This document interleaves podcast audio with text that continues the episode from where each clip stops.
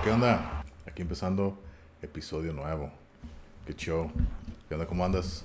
Muy bien, después de ese intro, bien poderoso. Hey. Eh, bueno, pues lo tenemos que poner, ¿no? Para disclaimer, no nos vayan a, a bajar el video. Ajá. Es la canción Attitude de Sepultura o Actitud, ¿no? Sí. Y pues chequen el video original, la verdad, este, tiene, está muy relacionado con el tema de, de hoy, Sí. este episodio. Se, se han de preguntar, bueno, antes que nada, de nuevo, gracias por los seguidores, por seguirnos en las redes sociales. Si no lo han hecho, suscríbanse, sigan, compartan, denle me gusta, like y comenten sobre todo, ¿no? Mínimo tres palabras por comentario y con eso se arma una buena Sí. dinámica, ¿no? Exacto. Hay como una muchacha nos escribieron puros, puros garabatos Mm, en un o episodio, pues no sé, pues ya opinó algo, no sé qué quiso decir, pero pues ahí está, no hay bronca, ahí está. Y también que, quería agradecer hasta Argentina, nos se agregó un país más ahí que nos sigue en, en las, en las plataformas de audio, Argentina, pues gracias pibes, gracias pelotudos, Pues, gracias, gracias, boludo, gracias. Bueno, pues no sé si eso es, como, bueno, saludos, saludos, Saludos y a los- gracias. A la hinchada argentina. Hey, este, está bien, está bien. ¿Qué pasó? ¿Qué pasó? nada, nada. Pero ahí está. Ok. ¿Y ¿Qué onda? ¿Algo más? No, no, pues nada más, este, tenemos, ya saben, el Meet, El Meet también. este, de- gracias a la gente que nos ha estado eh, comprando, apoyando en este, ¿no? En este nueva empresa o En este proyecto. proyecto, también, ¿no? como le- ajá, proyecto como de todos los que lo han comprado y que les ha gustado. Qué bueno. Pues que dice que no lo estamos haciendo tan mal. Entonces, Sí. también promocionarlo aquí. Tenemos el producto. Si les interesa probarlo, aquí está. Contáctenos por esa, por, alguna de las plataformas. Facebook o correo. También tenemos correo electrónico. Igual, vórtice de corricidad. Nos pueden contactar por ahí. O Facebook. O comentarios en YouTube. eh, si quieren información acerca de los de la bebida del meat, ¿no? Sí, También. bueno, que es hidromiel, ¿no? Porque meat, ¿qué es meat? Hidromiel sería como la traducción a, Sí. a nuestro lenguaje, pero meat porque pues ahora sí que en el antiguo escandinavo ese era el nombre de la bebida, Que le ¿no? daban, Como, ajá. ¿no? como cerveza, como tequila, etc. Digo, no es tan fuerte, pero, eh, pero sabe bueno, ¿no? Y es como algo nuevo, sobre todo en, el marco, ¿no? De contexto donde hay oh, mucha cerveza artesanal Sí, o aquí sí. donde vivimos, pues la ruta del vino, este, y todo, sí, vino, vino. Entonces este es vino de miel, por así decirlo. ¿no? Entonces, Se puede considerar como un estilo de vino. Es una bebida alcohólica eh, basada en pura fermentación, ¿no? Sí. Que, que supuestamente se dice que es la bebida alcohólica más antigua que existe. Oh, ¿no? cierto. Es la primera que supuestamente existió. El hidromiel. ¿no? Exacto. O el mead, como lo dicen en inglés. Bueno, pues ahí está. Salud, Skol. Skol, Prost. ¿Y qué onda? ¿Por qué traemos guis este, este episodio? Pues porque vamos a hablar de las artes marciales mixtas, o en inglés MMA, ¿no? Como se abrevia. Este, y pues un poco de la historia y por qué pues se volvió tan relevante. Y pues bueno, este, pues yo creo que un éxito, ¿no? Ya una, una nueva industria Sí. en, en esto del deporte, si es que se le quiere ver como deporte. Que, ¿no? que fíjate, ¿no? Que, que acabo de ver la, esta semana salió la lista de Forbes de los atletas mejores pagados. ¿Y quién es el Oh. número uno? No, no sé. Jordan, Conor McGregor. ¿a poco? Con 180 millones de dólares. Pero sí. de- del año pasado. Mm, Creo que sí. o este año. Creo que sí, no recuerdo bien, pero es el, el- el atleta mejor pagado, seguido por Messi. Luego creo que LeBron estaba como en cuarto, en quinto. Eh, O sea, las superestrellas. Este vato, el, el Cristiano Ronaldo, estaba ahí. Sí, también creo que eran tercero, cuarto. Por ahí está la, la lista. Salió esta Ah, semana, lista O- de ok, Forbes. ¿y, y había diferencia? O sea, cua- 180 Sí, millones sí. el Connor. Y creo que Messi, si no me equivoco, 120. 120 50 millones de dólares de diferencia. Le- LeBron creo que 95 millones o algo así. No, pues ya sé que el fútbol es como muy superior a los otros deportes. Entonces me sorprende que, que este vato, el Conor McGregor, haya hecho tanto. Aparte, no sé si cuántas peleó el año pasado. ¿Cuántas peleas Eh. el año pasado? Nomás una, en enero del año pasado. ¿En serio? Sí. Y, cabrón, o sea, si vende entonces este vato. Pero pues es ¿cómo que por eso te digo, eh, Conor es la, la, la, la gallina de los huevos de oro. Oh, ok. Entonces, es, fue el- ahora sí que yo creo que te guste o no Conor, Conor fue el, el que puso al UFC en el mapa, por así ¿Tan decirlo. así? Que lo expandió. Antes de que, antes de que existiera Conor, sí había todos, oh, UFC, UFC, pero Sí, como sí, que sí. ah, algo así como que X, ¿no? No, no, era tan, no tenía tanto respeto, por así decirlo, como era el box, ¿no? Mm. Y después de Conor, Conor fue como que el, el que empezó a poner el, el nombre de UFC en el mapa, ¿no? Ah, caray, pero- no- pero- no lo consideraría tan así por dónde estamos nosotros y cómo Sí. lo vemos. Pero Sí. seguramente, como tú lo estás diciendo a nivel global, ¿no? Sí, Donde otros es países... que, por ejemplo, ahora vas a los bares y antes eran peleas de box, box, box, ¿no? Y ahora Ey. UFC, ya te lo ponen, ¿ves? Hay peleas de, de- ya pones, ya te, ya te ponen peleas de UFC, fútbol americano, todo, Órale. box y todo, ¿no?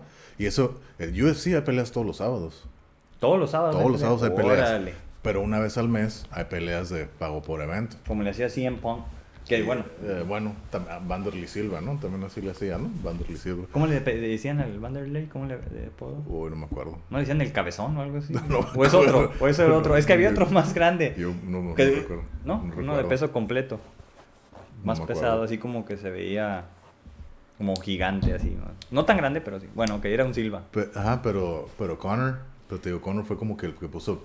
Antes, de hecho, de la- el mejor pagado del UFC, antes de Connor fue Ronda Rousey. ¿Ella? Sí. Fue la mejor pagada y fue como que, ay, güey, ¿Más que los Ronda". hombres? Sí, Ronda, Ronda. Y- Wow. Y, cuando, incluso así, Dana White, que es el presidente de la UFC, él dijo que nunca iba a poner peleas de mujer en UFC. Entonces, aceptó, trajo a Ronda contra. No recuerdo la muchacha, la, la con la que peleó. Eh, Cocheira, si no me equivoco, lo estoy diciendo mal, corríjanme los que saben. Ganó, empezó a perder popularidad y Ronda fue, se hizo la estrella. Y fue la o sea, que fue de la, de la, la primera que Sí, entró a UFC. que- ¿De Ajá, fue- la primera pelea de mujeres fue Ronda contra Cocheira, no me acuerdo. O sea, no me acuerdo. yo sabía que ellas estaban en Strike Force, ¿no? En la otra, en la otra compañía. Strike Force Entonces, o Invicta. Está la otra compañía que se llama Invicta, que es una, de una, es una organización de puras mujeres. Oh. Pues pelean de puras mujeres. Entonces, de ahí brincaban también a, a- al UFC. De ahí se la trajo, ya era campeona ya. Se la trajo, se la trajo a Diana White. Peleó contra, si no se recordó el nombre, ganó. Y eso, ah, güey, fue así como que la sensación. Y Ronda Pues fue como una que, mujer, ¿no? Ajá, Ronda fue como que la empezó a ver así como que, ok, Ronda, Ronda, empezó a ver UFC. Pero llegó Connor, le quitó el puesto así que la- del mejor pagado. Y pues abrió. se Ya. abrió el... ¡Pum! No, Conor. 180 millones, o sea, es más que... Más, o sea, no aparece ni un boxeador. No me acuerdo si el Canelo estaba, no recuerdo. Creo que no. Eran puros Porque en el box se mueve mucho dinero, ¿no? Sobre todo, tengo entendido que les dan un porcentaje de los Sí. pago por evento o Sí, pues pay-per-view. también aquí, también en la, en la lucha. Pero- En luchas en el UFC. en pero las- debe ser un alto porcentaje a este Conor, ¿no? Para ganar 180 millones. Sí, pero es que, por ¿O ejemplo, es lo que dicen, lo que todos se quejan, ¿no? Y precisamente, bueno, este, este video va a salir el lunes, como siempre, ¿no? Ahorita nosotros los grabamos en viernes. Mañana viernes, mañana sábado, 15 de mayo, hay pelea de UFC, do- UFC 262. Día del profesor. Ajá, 262. Oh, sí. ayer, ayer fue la conferencia de prensa de la pelea, ¿no? Que la pelea titular va a ser Charles Oliveira contra Michael Chandler y la, y la co-main event, Tony Ferguson contra Benil Dairush. o Darush, como se diga, ¿no? Entonces en la conferencia es lo que estaba alegando Tony Ferguson. Le estaba diciendo a, a Diana, todos los, los, eventos ahí, ahí se llaman los bonos. Te dan bonos de pelea dependiendo. Hasta el bono por mejor pelea. Bono de puntualidad. El, bono de mejor pelea, el bono de mejor peleador, el bono de mejor sumisión, knockout y todo eso. Son como cinco bonos diferentes. Mm. Y por cada bono son cinco, 50 mil dólares. Entonces... No, pues no es nada. 50 mil, ajá, 50 mil dólares. Pero es bien sabido que el Dana no les paga bien a estos güeyes. A nadie, en general. A menos que seas así ya de los de los buenos, pues de los de los, que venden. Ajá, entonces ya te paga más. Pero es bien sabido y muchas veces publican lo, lo que ganan los peleadores y te quedas, güey, no mames, o sea, es muy poquito para la chinga que se pone. Pues sí, están entrenando casi todos los días, ¿no? El régimen alimenticio, los, los, estas, uh, ah, como se meten a las cámaras estas, ¿no? De, sauna y, hiperbárica. Ah, criogénicas. criogénicas. es carísimo eso, ¿no? Y sobre todo acá en Estados Unidos. Entonces, como para que te paguen muy poquito, pues ahora sí que casi casi están viviendo al día solo para eso, ¿no? Sí, pero fíjate, por ejemplo, esto que eso de la paga, yo estaba viendo un podcast hace como tres semanas, un mes más o menos, y estaban entrevistando al, al compañero, no sé si es su profesor, pero es compañero de Jiu-Jitsu de Conor McGregor, se llama Dylan Dennis. Mm. Ese güey es el famoso, el que después de que peleó Khabib contra... ¿Cuál que se le aventó? El que se aventó y, se, peleó, que Khabib se le aventó a él, ¿no? Ah. Él es de Jiu-Jitsu y pues, por lo visto que es bueno, ¿no? Él tiene el récord de 2-0, pero en Bellator, que es la compañía, la, por así segundo, segundo nivel. Él ha peleado dos veces ahí 2-0. Entonces, estaba viendo este podcast donde le estaban preguntando a él que por qué no se iba al UFC y dice, no me conviene. Es lo que él dijo. Y él dice que en Bellator pagan mucho mejor, pero lo que tiene el UFC es exposición te hace conocer porque es la más grande, la que tiene más vistas. Mm. Te hace conocer ahí, pero que te pagan mejor en Bellator. ¿Es cierto eso? No tengo idea. Pero eso es lo que pues lo dice, a, mí, me pagaron, me pagaron muy bien.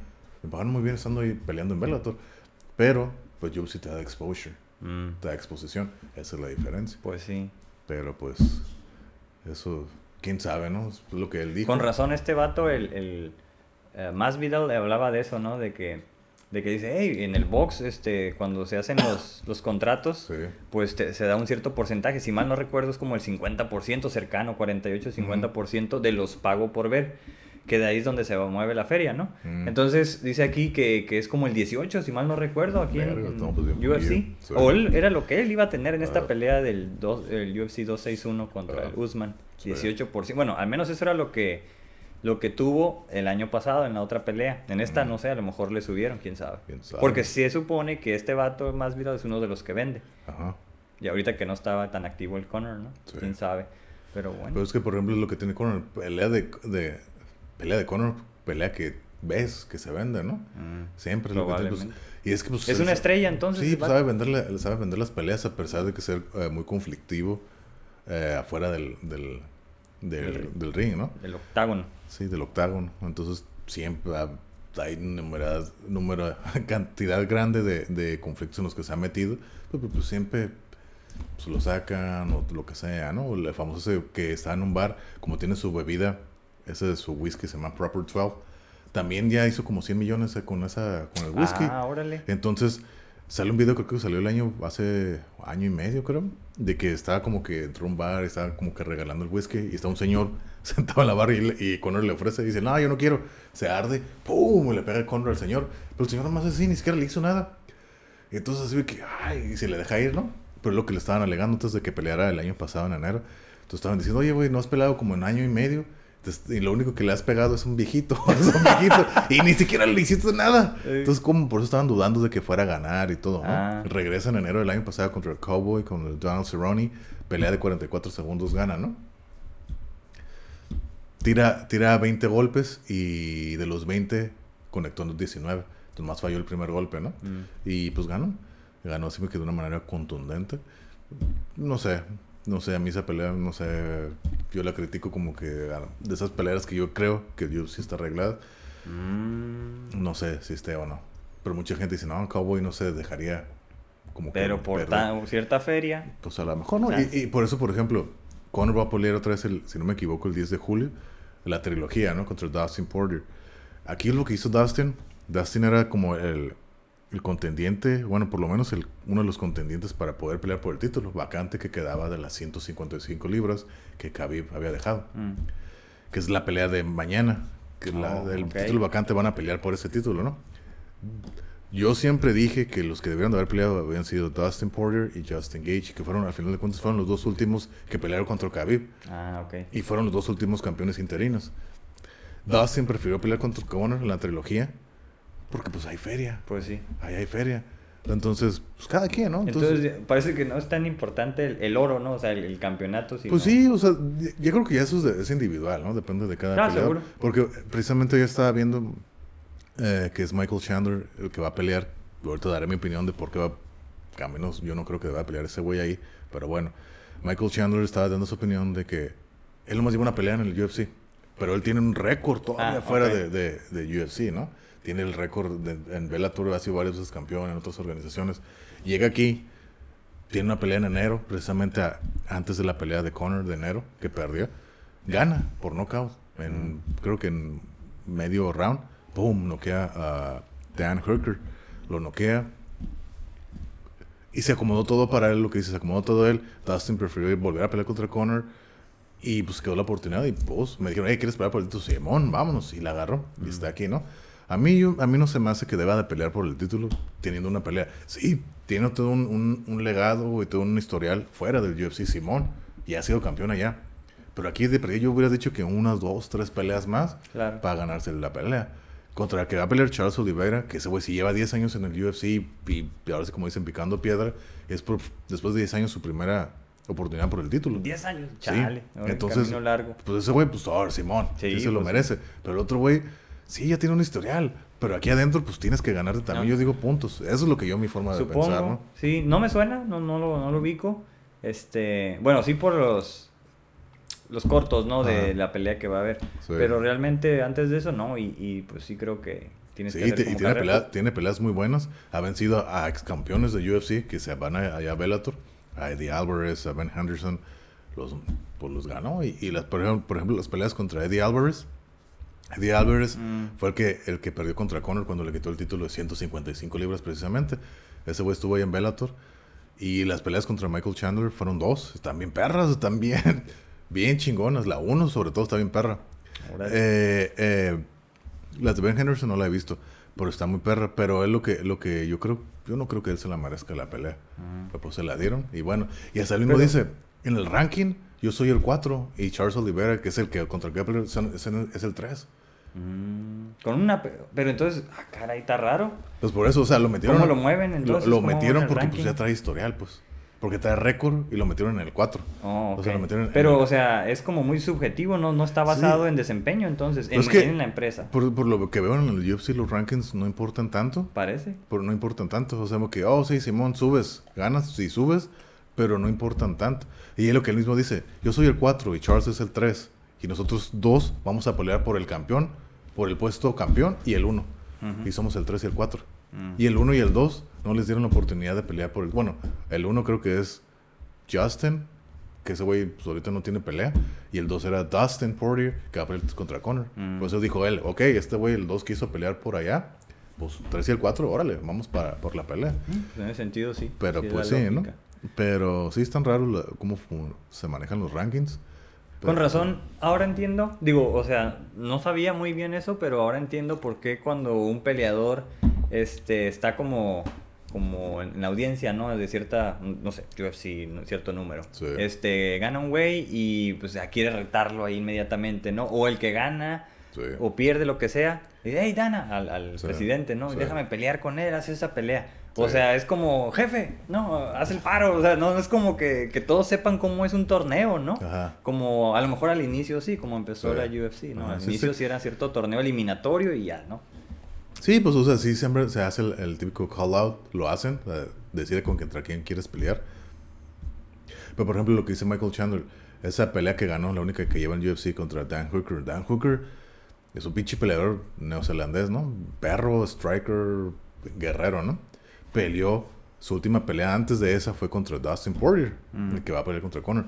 La neta es- fue pelear el año pasado, pelea bien perra, bien chingona se fueron a decisión. Pero sí se vio que Dustin Poirier lo dominó, pues, pero la pelea estuvo muy buena. Pero lo que dice Michael Chandler, Dustin Poirier no le puedo ganar en cinco rounds. Se tuvo que decisión. Yo en un medio round le gané, lo sea, creo que habla, mi, mi, mi, mi, mi debut habla por sí solo, ¿no? Mm.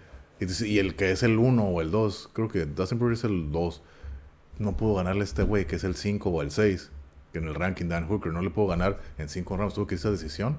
Yo lo hice en medio round, lo noqueé. Este güey no lo puedo noquear. Eh, pero los knockouts son como Sí. muy circunstanciales. Sí, sí, sí, sí. forma. tiene Bueno, que, que todo se tiene que acomodar así Ajá. exacto. Pum, para dar el O sea, golpe. ajá, de un golpe no quedan que eso es como lo bueno de aquí, ¿no? De cierta forma, es espectacular, Ujú. pero también pues rápido paran las peleas, ¿no? A veces Sí. con una sucesión de golpes, un combo, ¿no? Sí. Te paran la pelea. Sí. Y es lo que a veces la gente reclama, ¿no? Que, Sí. que dicen, hey, déjenlo que respire un poquito, porque como el caso este de la, la China, ¿no? Que se levantó, digo, obviamente que sí estaba bien noqueada, pero se levantó, ¿y qué, qué, por qué me la pararon? Sí, sí, sí. O sea, estaba noqueada, obviamente, o sea, no... Sí, la, la pelea de, No de, de Rose Namajunas contra Weili Shing, ¿no? O sea, estuvo bien perro. Yo no me lo esperaba que Rose fuera. Yo, yo creí que, la, que Shing iba a ganar. Dije, nada, va a dominar. Y ¡pum! Patada, patada de enfrente en la cara. ¡Pau! Si nomás azota, ¡pum! Azotó. Y sí, como que nomás se quedó dormido un ratillo y la paró. "Eh, ¿Qué pedo? Pero todavía se veía... No se veía así completa No, todavía. pues es que desde el golpe ya iba noqueada y Sí. cayó noqueada. Y todavía le dio un golpe, creo, Rose. Sí. Y pues ya, pues, cu- cuando te están entrando los golpes y no te las manos, estás noqueado. Sí, o sea, ni Por siquiera eso- se defendió, ¿no? Ah, Como pues, muchos. vas, vas, vas. Sí, cuando te defiendes la paran. Ahora esta que no tenía las manos, ¿no? Sí, Lo mismo sí. que pasó con este güey, el Jorge Masvidal. ¿no? Ajá, Que la- cayó en, en cayó. seco. No, ese güey sí estaba bien noqueado, le entraron cinco golpes después. Eh. Pum, lo noquea, todavía lo empuja. Y uno, No, pues dos, desde la foto, cuatro, cuando sí. se ve que saca todo acá, ya está noqueado. sí. Pero bueno. el golpe ya va cayendo así noqueado, nomás cae. Eh, Y llega Kamaru. Uno, dos, tres, cuatro, cinco. Pa, se paran la pelea. sí. Es lo que dice mucha gente. Es que el árbitro no vio, estaba atrás, entonces Ajá. fue a asomarse y ya que vio, ay, no, ya. No, no, no está viendo, le está todo, entrando Sí, todo en la cara. Entonces, ya lo pararon. Entonces, por lo que dicen, esos golpes mm, pues, ya no eran necesarios. Y hace alusión Kamaru Usman a lo que dijo él. Claro, eran súper necesarios. Es lo mismo que dijo Jorge Masvidal cuando noqueó a Ben Askren, ¿no? ¿Por qué le despega si ya estaba noqueado? ¿Por qué no? Eran súper necesarios. Sí. Esos golpes, ¿no? Ah. Pero pues ahora sí que le... Sí, que, ajá, como dijo, ¿no? Que, que a él le pagan hasta que, el ar- por golpear a la gente, hasta que el árbitro te dice no más. ¿no? Eh, pero bueno, este, más Vidal es uno de los, de los que vienen de las calles, ¿no? De lo callejero, o sea, no, honestamente, o sea, él, él lo dice, pues es peleador callejero, hay videos donde pelean en Miami, ¿no? Sí, en O Miami, sea, él es de Miami. En las calles, Sí. este, bueno, en las casas, ¿no? Se iba a pelear así, en, como la- a en los retar patios de atrás aquí, ¿no? Simón. Que las peleas que organizaba Kimbo El Slice. Kimbo, que ese güey también, pues, Sí. se hizo estrella así Sí, callejero, sí, ¿no? sí, Esos sí, videos. Sí.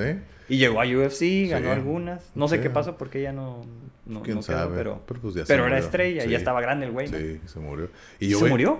Sí, ya se murió desde hace cuándo? Ah, no sabía. Hace unos años. Y, y yo voy a, o sea, veo las peleas del Kimbo Slice acá callejeras y nadie le gana a ese güey. Así que, pum, le meten sus madrazos. y, Sí, vi que le ganaron una vez, pero... Yo todas las que he visto, ese güey se chinga a todos. Pues sí, pues es que tenía un chingo de peleas, sí. El Kimbo Slice. Y callejeras, ahora Ajá, sí como sí. box, ¿no? Puro golpe. Era, y era ah, así A mano, mano puño, limpia. Ajá, a puño cerrado, sin guantes ni nada. Eran pum, Eh, pum, pum. Peleas Sí, no, pues a callejeras. un güey sí lo dejaron así como ya casi desfigurado. Ey, sí, sí, sí. Pero, pues eso es lo que es el UFC ahorita, ¿no? Entonces, las peleas de mañana, en este caso ya hacer después, ya hacer dos días antes, va a ser antier. A ver tus predicciones para el UFC 262. Ok. De que la pelea, la última, yo digo que gana Charles Oliveira y que gana Tony Ferguson. Y quiero que gane, y quiero que gane Antonina. Mm. Chevchenko, que es la hermana de, de Valentina, ¿no? De Valentina Chevchenko, que pelean en la misma división de 125. Y, por ejemplo, como lo dije en, la- en la- en las, en el episodio de las inteligencias, yo siempre he creído que, a mí se me hace ahorita, que Valentina Chevchenko, siendo la campeona de 125 de, de mujer, 125 libras, es la mejor peleador. Ya hablando de hombres y mujeres, la más cabrona que hay. Ah, incluso de hombres en, Sí, en- en dominar a ajá. los Así oponentes. porque esa, para mí esa mujer es así como que es el, el, el- el arquetipo del artista marcial ahorita, En- por lo menos en el UFC, así, Ok. por lo menos en el UFC, y, de, y toda, es, es muy completa en su Sí. ataque y defensa. Eso sí. Ya la, ya la estuve. lo A partir de esa plática, de, de ese episodio, Ajá. pues yo, no, yo, la verdad, no había seguido mucho su carrera. Sí recuerdo haberla visto pelear antes, Sí. pero pues no, o sea, iba empezando. Entonces, pues no, no era una referencia, ¿no? Pero ya que lo mencionaste así, dije, oh, voy a ver peleas. Y sí, ya empecé a ver cómo domina a sus oponentes, este... Eh, incluso la, las que perdió, ¿no? Contra la otra. Contra Amanda. Amanda Núñez. Este, sí se ve muy claramente que ganó la segunda, así Sí. bien técnica, ¿no? Sí, sí, sí, sí. tumbó a la otra. Es más, cuando ves que estaba Amanda, que es como toda ofensiva, ¿no? Atacar, a golpear, sí, sí. ni- la respetó, o sea, no la, no la quería intentar como Sí. Tirar y todo eso. No pudo o pudo una vez, pero la respetó mucho. Ahí veías que, al menos yo creo que ella sabía Y- y que eso- iba perdiendo esa pelea. Y eso que Valentina en- estaba en desventaja, entre comillas, porque ella tuvo que subir de peso. No era su peso. Ah. Eh, pelearon en 135 libras. De hecho, porque antes no existía la, la- la división de 125. Ok. Entonces la abrieron. De hecho, la primera pelea por el título que fue Valentina contra Joana, Joana Jędrzejczyk, ¿no? La polaca. Abrieron, creo, si, más, no- si mal no me equivoco, ella es la primera campeona que ha habido de 125 y, Y es la que, la que ha, si, no me- si es que no estoy Sí, sí, sí. equivocado, Creo que sí. hicieron la pelea eh, eh, Joana, que Joana pelea en 115.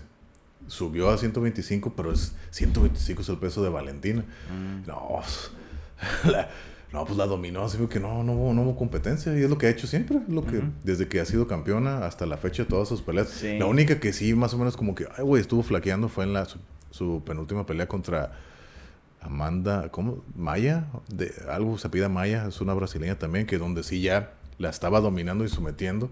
Y que ya después de la pelea, a Valentina dijo, se quedó pensando, yo no debo estar aquí abajo, este no es mi lugar, aquí estando sometida. Y como que es lo que estaba diciendo Joe Rogan, ¿no? Comentando, dice, ok, esta morra ya está abriendo las puertas de las debilidades. Todos tienen- todos tienen debilidades, ¿no? Y hoyos en su juego. Y creo que esta morra está demostrando los, los huecos de del juego de Valentina. Mm. Y sí, un momento donde la dominó, la tenía en el piso, la estaba dominando.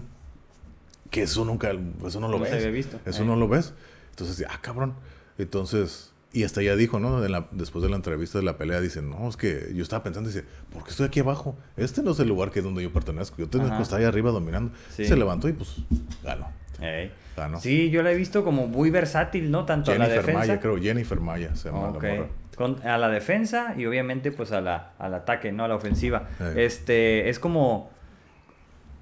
Es...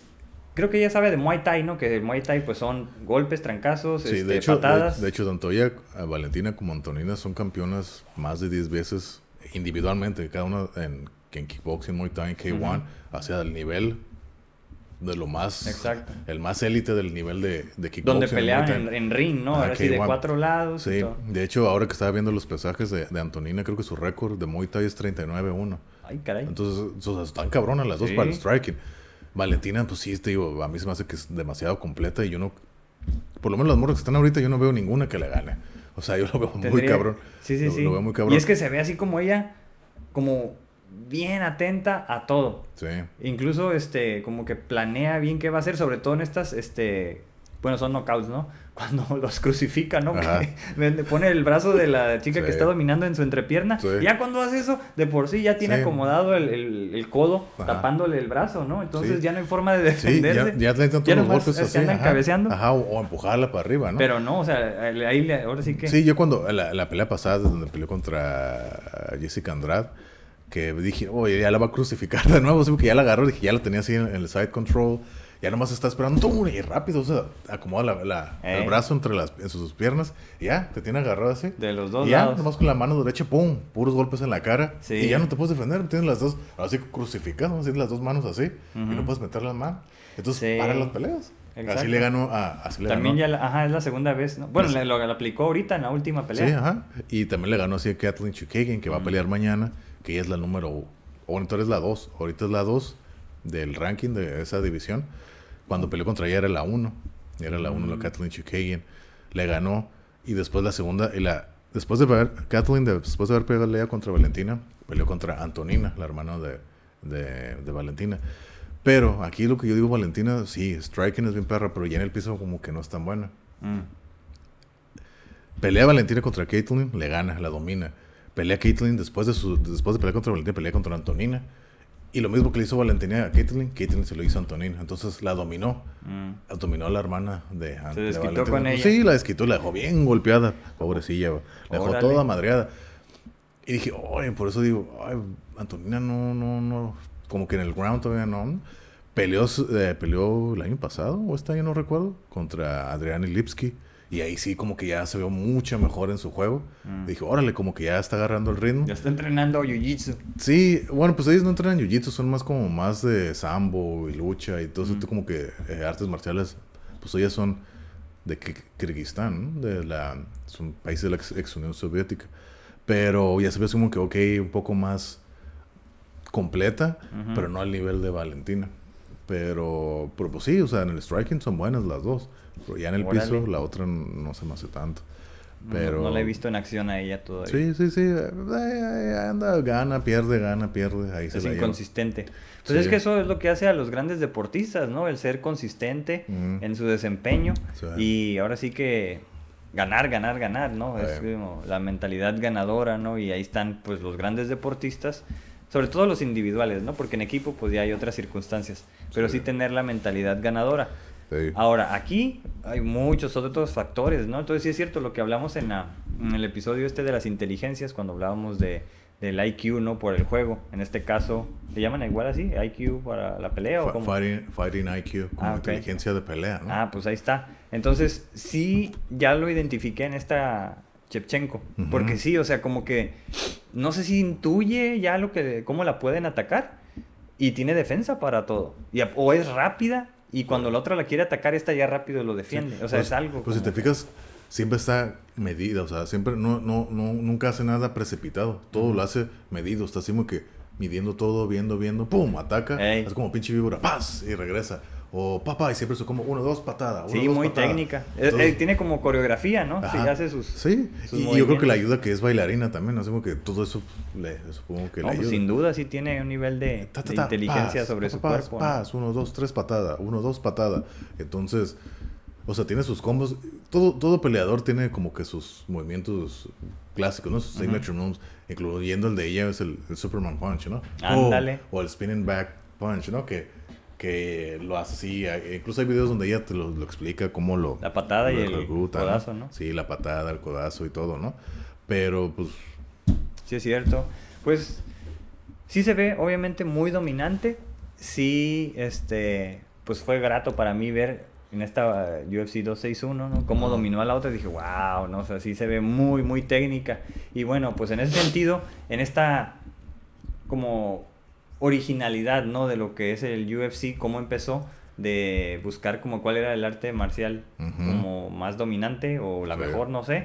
Sí. Este, ahora es más difícil, ¿no? En este, después de que veintitantos años ahorita, casi ya ya va para 30, ¿no? Casi son 28, ya 28 van a ser años. este año van a ser 28 años. Entonces, ya es muy diferente al inicio, donde sí veías, por ejemplo, los peleadores con estos, ¿no? Con estos Con trajes, este, y pues el boxeador con sus guantes y así. Entonces, Era ahorita... como Street Fighter, ¿no? Como Sí, el juego. Era, así, era exactamente. como Street Fighter, exacto. Tal cual. Entonces ahorita, pues ya todos van más uniformados, ¿no? O sea, el, el- tanto el, no sé, el calzón o short y el, el top para las mujeres y los guantes, ¿no? Entonces todas traen lo mismo y ya nada más es el desempeño. Pero Sí. también, pues son más atléticas, lo que hablábamos precisamente en ese, en el de los deportes y en este Sí. de la inteligencia, ¿no? De. En esos episodios hablábamos de que con el paso del tiempo eh, las personas se han vuelto más atléticas Exacto. y pues más truchas, más inteligentes, Sí, ¿no? sí. Y esto mismo aplica en esto de la UFC, o sea, al inicio, bueno, y si quieres ahorita habla de la historia, de cómo había, estaba segmentado, ¿no? El, Sí. el que era experto de cierta, a- ahora sí que eran artistas marciales por general, Ajá. y ahorita, pues no sé si todos se definen como artistas marciales o se definen como peleadores. Es que yo creo que eso depende de cada peleador, de cada individuo. Por ejemplo, Valentina o George St. Pierre, ellos, ellos dicen, "Nos- yo soy artista marcial. Pero si te fijas, los que se catalogan artistas marciales son como, por ejemplo, más serenos, más tranquilos y todo. Sí, Y- con los valores, ¿no? Ajá, que se les y Jorge Masvidal enseñado. dicen, ay, si yo no soy artista marcial, soy un pinche peleador, güey. Yo soy peleador, yo no soy artista marcial. Pues sí. Yo soy peleador, eso, no- eso no va conmigo. Eh. A mí me gusta dar golpes, me buscas pleito y ¡pum! Y le vamos a dar, ¿no? Eh. También depende de cada quien de, de, de cómo fue criado y lo que vivió. Claro, ¿no? Los caminos que te llevan, Sí, sí. en este caso, a... Sí, ¿no? Y eso es lo que se me a hace curada ver, ver a veces las historias de los peleadores. O sea, todo, cada uno, ¿no? Cómo llega, todos llegan ahí al octágono, pero todos tienen su historia. Eso es lo que se me hace Claro. interesante, ¿no? El camino de cada uno. Sin duda. Y pues, por ejemplo, ahora, pues ya todos saben un poco de Jiu-Jitsu, ¿no? O sea, para el- lo que es eh, arras de lona. eh, antes, por ejemplo, se hablaba más de la lucha grecorromana y, bueno, por ejemplo, pues los golpeadores, ¿no? Que era boxeo y luego ya los de Muay Thai que ya tiraban más patadas o los, los que eran de Taekwondo que veías Ajá. que tiraban un combo de patadas, pues dices, Sí. esos son de Taekwondo. Sí, sí, sí. Pero este, ahorita ya todos tienen un poco de todo, ¿no? Entonces creo que son más inteligentes, están más eh, hábiles Mm. a sorprenderte, ¿no? Entonces, eh, en, en este momento, pelear así se vuelve más complejo, porque te pueden atacar de una infinidad, yo creo, de, Sí. de ángulos y golpes, ¿no? O sea, Sí, pero es que al final de cuentas es como, como el origen del, por lo menos del UFC fue, fue el hecho de que crear o enseñar al mundo cuál de las artes marciales es la mejor, ¿no? Y los que iniciaron el UFC fueron los Gracie, la familia Gracie, una familia muy grande en la historia del Jiu-Jitsu, ¿no? Que del... De Brasil. Ajá, tenemos aquí el, el guino, el Jiu-Jitsu, de cuando yo practicaba Jiu-Jitsu. Eh, todo empezó con la familia Gracie. Ellos quisieron darle al mundo a conocer, hey, queremos demostrar al mundo que el Jiu-Jitsu es mejor que todos, ¿no? Y armaron el UFC, el UFC 1, en Ey. noviembre, creo que fue el 3 de noviembre de 1993. Yo tenía 8 años. Se crea y hacen este torneo en una noche de peleadores de diferentes artes marciales. Estaba Jiu-Jitsu, Karate, Kickboxing, Sumo y varias Shoot Fighting, Ken- Kenny Chamberg y todo, ¿no? Entonces la familia Gracie, siendo una familia muy numerosa, que se dice que es, probablemente es la familia más grande, la familia de deportistas más grande que existe en la historia, ¿no? Mm. Porque son un chingo, ¿no? Ey, Y Sí, se dedican a lo mismo. Sí, ¿no? todos son jiu-jitseros desde morros, o sea, desde que nacen, ya todos saben así, ¡wow! Yo hacer jiu-jitsu, ¿no? Desde, desde niños, ¿no? Ey. Entonces estos güeyes agarran la cinta negra a los 18 años y entonces de ahí para adelante. O sea, desde, desde niños están desde los desde que nacen ya están haciendo jiu-jitsu. Y porque empiezan desde niños, agarran todos estos güeyes agarran cinta negras 18, 19 años, ¿no? Y de ahí pues ya se dedican, toda su vida hacen jiu-jitsu. Entonces se dedican pues que a dar clases, seminarios y ya conforme van creciendo, que las son las primeras generaciones, eh, se van a, a ya tienen sus escuelas y demás, ¿no? Y, y esos güeyes hay por todo el mundo, los Gracies. ¿no? Yo estudié en una escuela Gracie de, aquí en Tijuana, eh, de Clark Gracie, tercera generación, hijo de Carlos Gracie, bueno, nieto de Carlos Gracie, pero bueno, entonces los Gracie, si quieren saber la historia, está muy curada la historia de la, de la familia Gracie, ahí googlean, yo la puedo contar, pero se Ya va a la hacer- revisé, ya. se, se puede hacer muy larga. Yo la puedo contar con muchas ganas, pero está muy larga la historia. La- la- Chequen el documental. Sí, ¿no? ajá, lo pueden, lo pueden revisar, está muy curada. Pero bueno, entonces, básicamente, eh, rápido, el, el BJJ o el Brazilian Jiu-Jitsu se define por dos hermanos, Carlos y Helio Gracie. Entonces, Helio es el que modifica lo que ellos aprenden en Japón, que es el Nu Wasa. Nu, no sé de qué se refiere Nu, pero Wasa es como arte, craft, eso, eso es Wasa, ¿no? Entonces ellos van a. Japón, aprenden, Carlos y Helio regresan a Brasil. Helio siendo más chico y débil, eh, pasan varias cosas. Él, lo que él aprendió, lo modifica para, para que él siendo más débil poderle ganar a una persona mayor. Y ahí es donde nace el Brazilian Jiu-Jitsu, ¿no? Se Ujú. modifica y sale el Brazilian Jiu-Jitsu. Una persona más grande. Tener así que el leverage, Jiu-Jitsu, ¿qué significa? arte fino, arte suave. ¿En japonés? Sí, Jiu-Jitsu. Pues ya existía, Ajá, sí, como sí. Jiu-Jitsu Sí, Japón. Jiu-Jitsu, ajá. Ajá, y acá entonces por eso es Brazilian, porque estos son brasileños, Ajá, lo llevan y, a y Brasil. lo modificaron. y lo modificaron. Helio lo modificó para hacer esto que es el Brazilian Jiu-Jitsu, lo que todos conocemos, ¿no? El BJJ. Y entonces lo que hacía el hermano se quedó con lo tradicional, ¿o qué? Ah, que se quedó más tradicional. Igual empezó a, ple- a implementar lo que hacía Helio Mm. y se hizo así, ¿no? Y se, hizo la, la separación. Se hizo la separación entre comillas entre la escuela de Carlos y la escuela de Helio y todo. ¿no? Y hay broncas y todo entre las familias como en todas y demás, ¿no?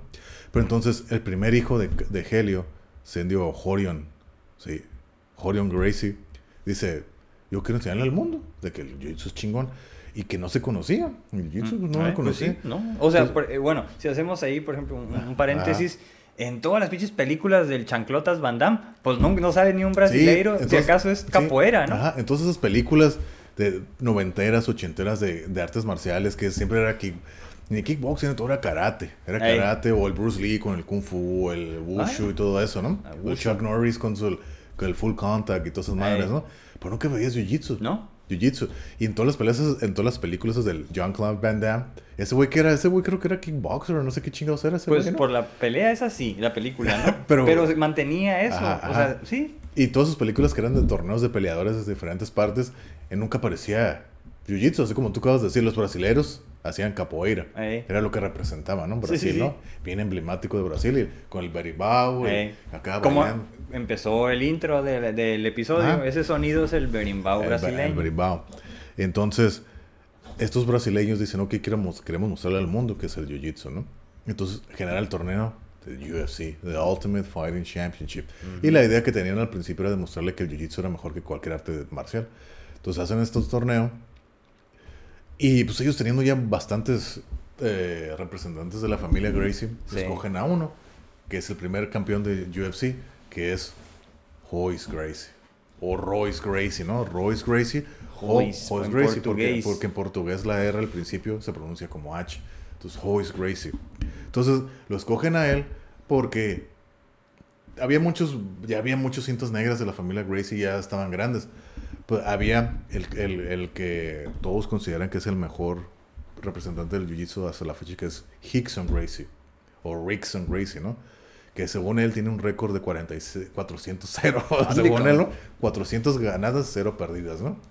Según él, que incluso su papá, siendo Helio Gracie, dice, ay, no, si parece caso, si tienes 400, pues yo tengo 800, güey. Entonces el papá le tiraba carrilla y bueno, ¿no? Entonces, él lo consideraban como que era el, el mejor de Jiu-Jitsu. Sí. Pero ¿por qué no lo eligieron a él como para que sea el representante en UFC? ¿Por qué? Porque Hickson Gracie era más como, más fornido, más fuerte y todo. Entonces ellos, los Gracie, dijeron, ok, si mandamos a este güey, a Hickson, y le gana a todos, van a decir, oh, es que este güey está fuerte Mm, se requiere fuerza. Entonces mandaron a Joyce, que era más chico, y era así como que más flaquillo, se ve que más flaco, o sea, que tú lo ves, "Ah, este güey, ¿qué va a hacer, no? Entonces, lo que quer- ellos querían demostrar es que el jiu-jitsu no necesitas tener fuerza, sino técnica. Técnica. Técnica, eso es lo que gana, ¿no? Entonces mandan a Joyce. como en el judo. Ajá. Mandan a Joyce, pelea, gana todas sus peleas, llega hasta la final contra Ken Shamrock. Ken Shamrock ya tenía su historia acá en, en, en Pride, y es- sí, en Pride, allá en Japón y todo, que eh, era de shoot fighting ese güey, ¿no? Entonces pelea contra, contra Joyce, Joyce lo somete. Entonces todos, ah, cabrón, ¿qué es esa madre? ¿Qué qué- qué- qué es eso? Bueno, pero ya les había ganado a los otros dos antes, ¿no? Sí, y- y había- en Con esa- la misma forma. Ajá, en esa, en esa noche se hizo el torneo, o sea, eran, eran Tres peleas, pues. Tres peleas cada uno en la noche, iban avanzando en la misma noche hasta que llegara la final. Y el primero, la final fue Joyce contra Contra Ken, contra. Ken Shamrock. Le gana y, y es el primer campeón. Entonces, ah, cabrón, ¿qué, ¿Qué es eso, madre?" no? Sí, Ajá. pero incluso cuando estaban ahí en el evento, los narradores, o sea, como era algo nuevo, No sabían cómo se llamaban, no ¿no? sabían cómo nombrar los movimientos. Ujú. Entonces, todo- y mucha gente cuando pasó eso creían que era como que algo artificial, algo chafa, como estilo lucha libre y todo así. Pero incluso creo que la primera pelea era pelea un kickboxer contra un güey de sumo, le da una patada en el hocico y le vuelan los dientes. Todos, ay, la verga, entonces es de verdad esa madre. Sí, sí. ¿cómo no? ¡Pum! Güey, le vuelan los dientes. Ay, güey, esto sí es en Estaba serio. más salvaje. Si, si Sí. han visto ahorita, porque sí, ya, ya chequé esos videos, Sí. tan más salvaje que Sí. lo de ahorita, Es que, ¿no? es que antes era, no había divisiones de pesos. Ni era- guantes había. Ajá. No había guantes, no había división de pesos y era, ponte a pelear por 20 minutos sin descanso. Ajá, exacto. Órale, hasta que se acabe esto. Entonces, así era antes. Cuando ahorita es, son, dependiendo, si es una pelea de título o la pelea titular, son cinco rounds de cinco minutos. Sí. Traen guantes, traen tiempo, traen, eh, o sea, descansan y todo, ¿no? Entonces, por ejemplo, ahorita entrevistan Y a es por peso, ¿no? Ajá, y por pesos. Ujú. Ahorita entrevistan a Joyce Gracie ya después de casi 30 años de que hizo su debut y dice que qué opina del UFC o de, la- de las artes marciales mixtas ahorita como ya como ya negocio como es ahorita lo que ha crecido. Dice que está chingón, que pues ahora es que su familia puso esto en el mapa y creció todo esto, pero que él sigue estando en desacuerdo de que sea como es ahorita, con tiempos, con divisiones, o sea, con pesos y todo. Dice, porque al final de cuentas esto era para demostrar quién era más chingón. Ujú. Y ahorita, dice, ahorita, antes eran nomás especialistas en una cosa, los peleadores. Ahorita ya todos saben todo. Sí. Nomás es saber quién es más hábil, quién tiene más técnico, quién sabe manejar todo. Ahorita ya todos saben todo. Ahorita todos ya saben striking, todos saben eh, wrestling, todos saben Todos saben tirar moquetes, Ajá, patadas, ajá, defenderse en el piso y todo. Sí, todos ya saben. Todos ya saben. Si son especialistas en alguna cosa y tienen su récord así aparte, ¿no? Y vienen aquí como que a probarse o calar diferentes cosas. Dice, pues eso está chingón, sí, Ujú. pero no es lo mismo, no es la idea inicial de que cuando se inició Claro. el UFC. Sí, que ya la familia, pues, eh, dejó de lado esto, ¿no? Por alguna situación, creo, su- después de algunos años, como dijeron, Mm. ah, a lo mejor voy a vender mi parte y no. Sí, claro no que la gustó. vendieron y todo, y ahí quedó, ¿no? Y ahorita, de hecho, en el UFC, en el roster, nomás hay un, hay un Gracie, que es, no sé si, creo que todavía está ese güey, que es Cron Gracie, que es el hijo de Hickson Gracie, el que lleva el récord de 400-0. Ajá. Ese güey ya tenía su récord en MMA, pero allá en una compañía en Japón que se llama Ryzen. Ese güey tenía, pues, si no me equivoco, 4-0. 4-0. Lo traen al UFC. Gana su primera pelea contra un güey, eh, Cázares, un cubano, el fun, Kung Fu, Kung Fu Master o algo así, que era así como cubano, así como que striker con afro y todo. Lo domina en el primer round con sumisión. Como lo tenía que hacer un Gracie. Sí, como con el mataleón o el rear naked choke, ¿no? Le gana. El Mataleones. Ajá, el Mataleones. Y, y gana y todo le preguntan cómo se siente, que se siente alguna pre- una presión de ser un Gracie estando aquí después de tantos años sin haber un Gracies en el UFC. Pues está eso como algo que tienen siempre los Gracies, tra- tratar de ser siempre ecuánimes o estoicos. Mesurados. Ajá, él dice, no, pues, mira, al final de cuentas, si no hubiera sido por mi, por mi familia, ninguno de nosotros estuviéramos aquí. Ni ustedes como entrevistadores, ni yo como peleador, ni nadie, no estuviera nada de esto, si no hubiera sido por mi tío. Aquí estamos, eh, pues, eh, pues sí, soy un Gracie. La verdad no me preocupa eso, soy un peleador más. No de presión. Pues sí, o sea, mi, mi familia tiene el legado, ya, pero pues aquí estoy. Y peleó su segunda pelea en UFC la perdió. Ya le pusieron un peleador así como que más experimentado con, Mm. en Cub Swanson. Y la neta, pues se vio que perdió. O sea, güey quiso aplicar, sí, el striking y todo, pero pues siempre como un énfasis más grande en el jiu-jitsu, pues que no pudo hacer nada. Ok. Perdió, se fue una decisión, pero sí se vio que que perdió la pelea y pues sí, la perdió. Y, entonces, y ya eso fue en el 2019, si no me equivoco, y ya no ha peleado desde entonces. Ah, órale, quién sabe. sí, ya no pelea, no sé qué onda. No sé si ya se dedicó mejor. Pues todos esos güeyes, te digo, esos güeyes tienen escuelas de jiu-jitsu. Son senseis. Sí, son senseis, dan seminarios, torneos de IBJJF, ADCC, todas esas Mm. madres, ¿no? Los torneos ya a nivel internacional de puro jiu-jitsu.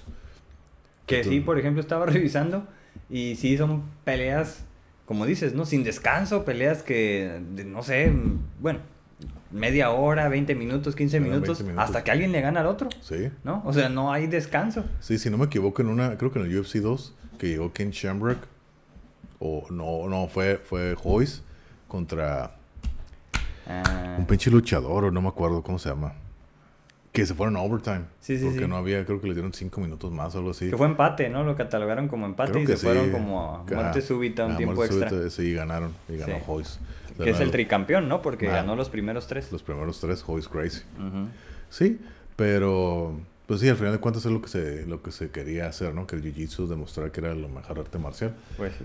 Pero pues ahorita ya, o sea, sí es necesario saber jiu-jitsu para el piso, ¿no? Como por ejemplo, yo lo que he escuchado que ah, son cuatro disciplinas con las que debes de saber básico en el MMA para poder Actualmente, para ajá, meterte para ahí al poder octágono. y, y tener así como que algún conocimiento de pérdida, poder hacer algo, ¿no? Ujú. Que tanto en striking es el boxeo, Ahí, el muay thai, wrestling y jiu-jitsu. Pues sí. Sí, ¿no? Pues el, el, el boxeo pues, para el cabeceo, el ritmo, movimiento, el footwork y todo, ¿no? Eh, El Muay Thai, pues para todo el striking, ¿no? Porque Muay Thai se conoce como. Muay Thai es como el kickboxing tailandés, que se le conoce como el, el arte marcial de los ocho miembros, porque usa los dos puños, las dos codos, las dos rodillas y las dos espinillas. eh, Y el wrestling, el wrestling te sirve más que nada para poder tirar y defender de que te tiren, ¿no? Para eso es el wrestling, poder dominar, someter el... Incluso muchos dicen que el wrestling es lo más importante de esas cuatro disciplinas. Y ya en el piso está el jiu-jitsu, porque Ujú. poderte mover en el piso, ¿no? eh. Por eso cuando hay peleas de que son güeyes, por ejemplo la pelea de mañana, que es Charles un cinta negra en Jiu-Jitsu, es el que tiene más récords en, en sometimientos en el UFC, que tiene más finalizaciones en UFC. Porque ves los, sus highlights y ese güey como que huele cualquier oportunidad y ¡pum! Y te, Se va sobre sí, esa. se va, o sea, se va. Entonces va a ser una pelea de un jiu-jitsu, cinta negra de jiu-jitsu contra un güey, contra un wrestler que tiene, po- que tiene punch, Power. ah, Tiene power. Entonces, ¿qué puede ganar, no? Entonces, pues, hay muchas variables dependiendo de cada uno, qué es lo que ataque, ¿no? Pero a veces cuando son peleas así, pues es como que no están, como dicen los estilos, no, no, no embonan. Porque el, el, jiu-jitsu siempre, pues sí, tiene striking, pero su striking nunca va a ser bueno. Mm, No, no tiene, a lo mejor no tiene ese alto nivel de, de, de ataque, de golpes, y pues bien chafas. Y pues el que es striker, pues al final a la gente le gusta más ver el, striking. Los porque es tacazos. ah, ta, tas y todo eso, ¿no? sí. Y por lo general los, jiu-jitseros pues ahorita ya están más avanzados, como acabas de decir, ya son más superatletas. Y antes era más difícil ver un jiu-jitsero de esa manera. Ujú. Ahorita ya son más, re- más balanceados y todo. Pero a veces que los estilos pues que no quedan. Y más cuando son dos jiu-jitseros o un jiu-jitsero contra un wrestler. O dos jiu-jitseros, así que, uy, la pelea está así como que media aburrida porque todos es agarrarse. O sea, está curada. Cuando hay scramble, cuando hay un scramble de que va, va, va, va, va, se mueve, ah, está bien perro.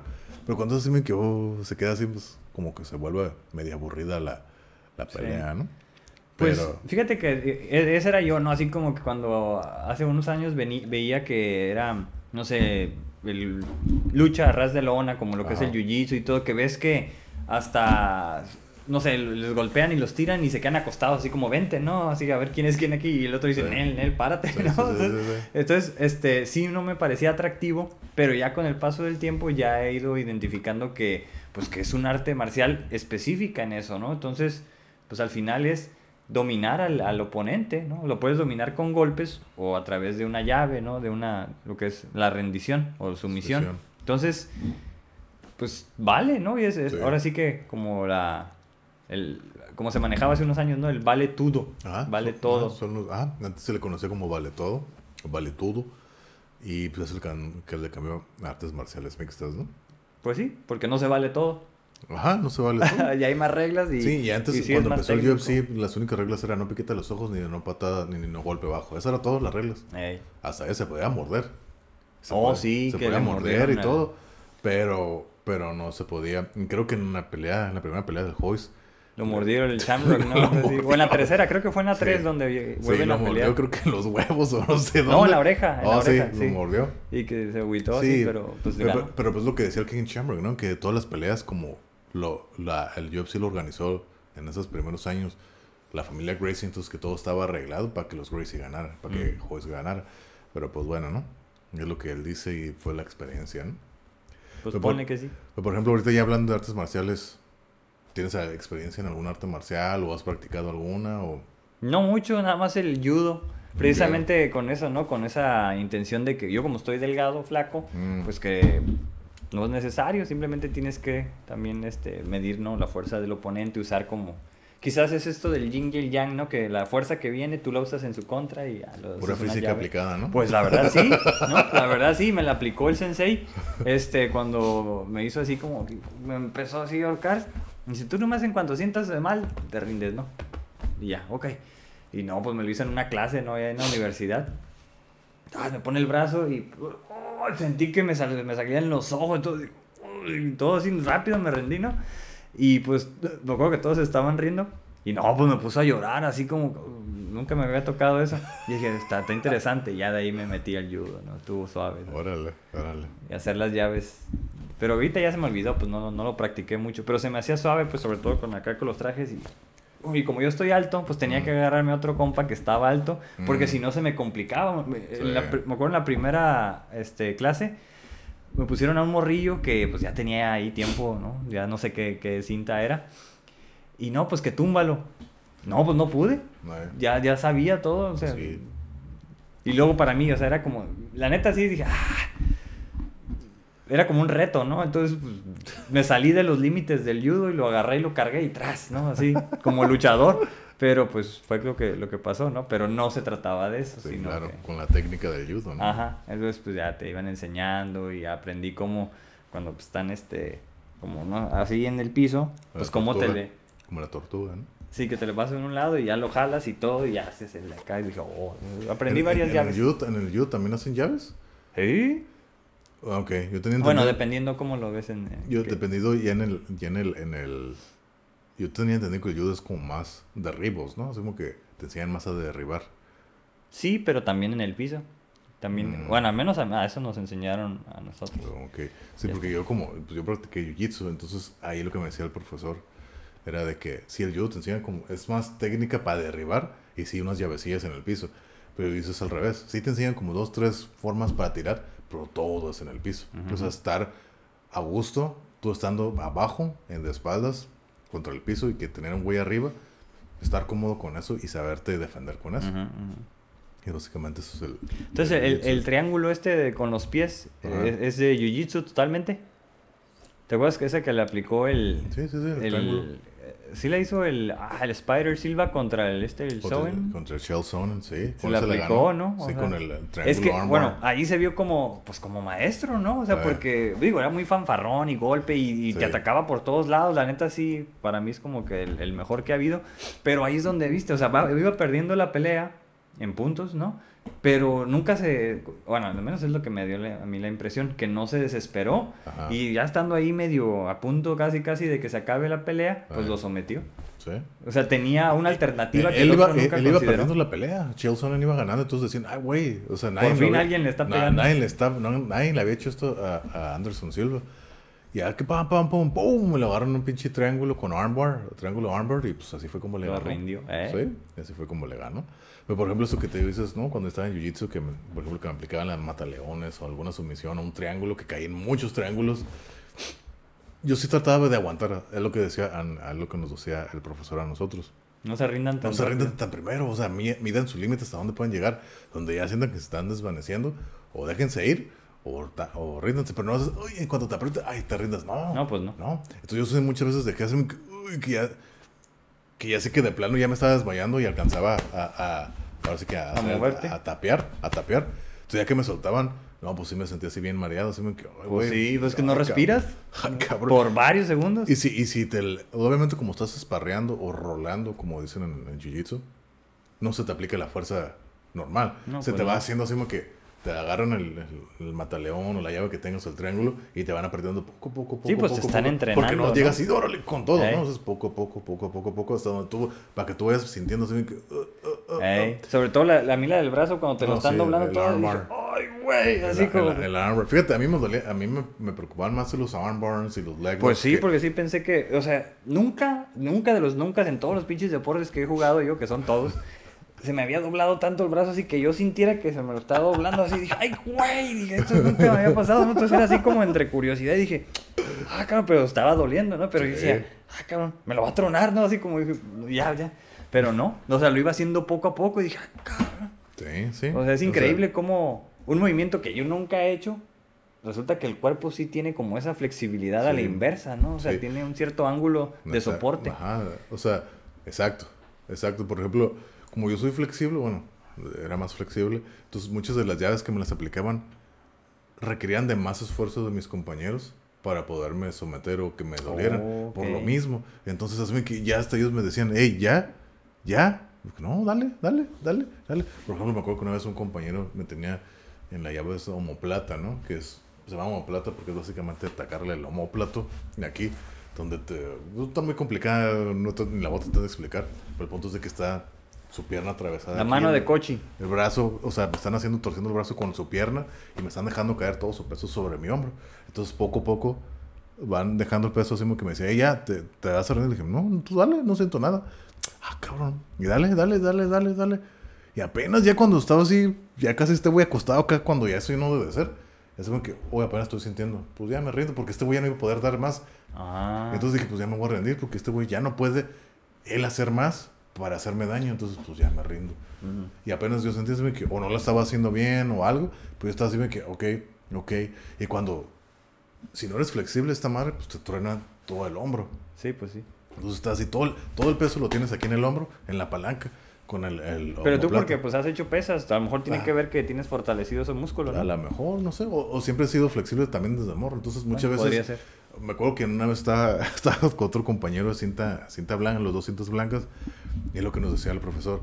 Dice, cuando están dos cintas blancas es como que más peligroso que con cinta negra, porque cinta blanca no sabe medirse todavía, en cinta negra pues ya está más controlado, más Mm. controlado, sabe medir los movimientos y todo.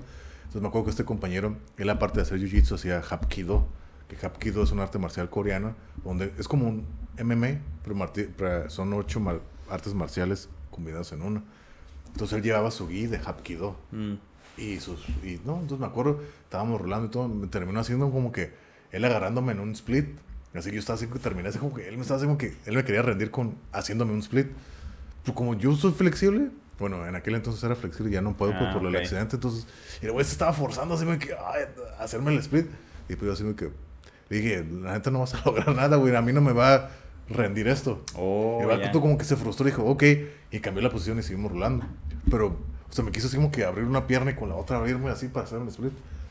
Dije, no. Yo vi las películas de Van Damme. ándale, ándale acá. El chico banda acá. ¡Pua, pa! que siempre ganaba, ¿no? Hasta con los ojos cerrados. Sí. Sí. Y siempre hacían el pinche acá, le toma el viso, ¿no? Eh. Y acá las pinches patadillas esas de las. ¡Pum! Ándale. Siempre. Pero sí me acuerdo, entonces, como yo era flexible, entonces no. Era. era las únicas veces que, pues, que me rendían esa, el, el, ¿no? el armbar. O sea que de morro cuando hacías el, el karate o karate Ah, cuando también. karate, Yo- sí, ¿te hiciste flexible desde ahí? Yo desde morrillo ya era flexible. Pero, por ejemplo, yo lo, yo lo descubrí en el karate, cuando yo empecé a hacer karate a los 5 años. No, pues a, ahí sí. a los 5 años. Totalmente. Entonces, por ejemplo, yo, yo notaba, pues había morrillos de la edad más grandes, estas señores, que por ejemplo el ejercicio básico es de las mariposas, ¿no? Que es sentarte y poner, juntar tus, tus plantas del pie así y hacer así como mariposas, las Sí. ¿no? Entonces yo siempre, Tú podías. las rodillas hasta abajo, tocando el piso, así normal, como Mm. ok. Entonces yo veía que, que nadie hacía eso y dije, ah, cabrón. Y Estoy avanzado. Ah, Entonces así que yo así pues cho- chocaba así la- la- las piernas Órale. con el, con el piso. Incluso lo que hacían a veces los, el, el senpai era subirse, o sea, se recargaba Oh, y se sí. no, para verte las piernas. Y yo veía como señores, pues ya tienen el cuerpo arriba, ¡ah! Sí, gritaban, sí, "Ah, bájate, bájate, no. No, no, aguanta, aguanta, no. O a veces más con las manos te las Sí, te hacían así, ¿no? ¿Y duele? Y a mí, a mí se subían y así me que, órale, ¿no? O sea, que... No, pues No. tú ya estabas. ¿eh, ¿no? Ya, entonces así me quedó, ok, órale. Tenías apertura. Entonces ya, pues, que, no, pues contigo no sirve nada. Entonces ya, ¿no? Y, y así, entonces, fue, fue donde empecé a notar de que, oh, creo que soy flexible.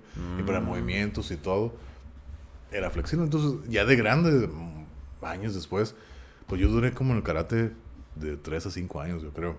No llegué a cinta negra porque en realidad nunca me gustó el karate. Ujú. Yo lo sé porque pues me mandaban, estuve con toda mi familia en karate, empecé con mi mamá y yo, se salió mi mamá, luego entró mi hermano, luego entró mi papá, ya quedamos los tres, mi hermano, mi papá y yo.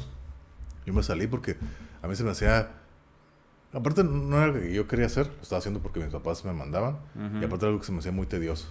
Y por ejemplo, ahorita, por ejemplo, creo que el karate, no que sea algo anticuado, pero ya para lo mismo que estás diciendo, ahorita ya los peleadores ya están más completos, saben más cosas.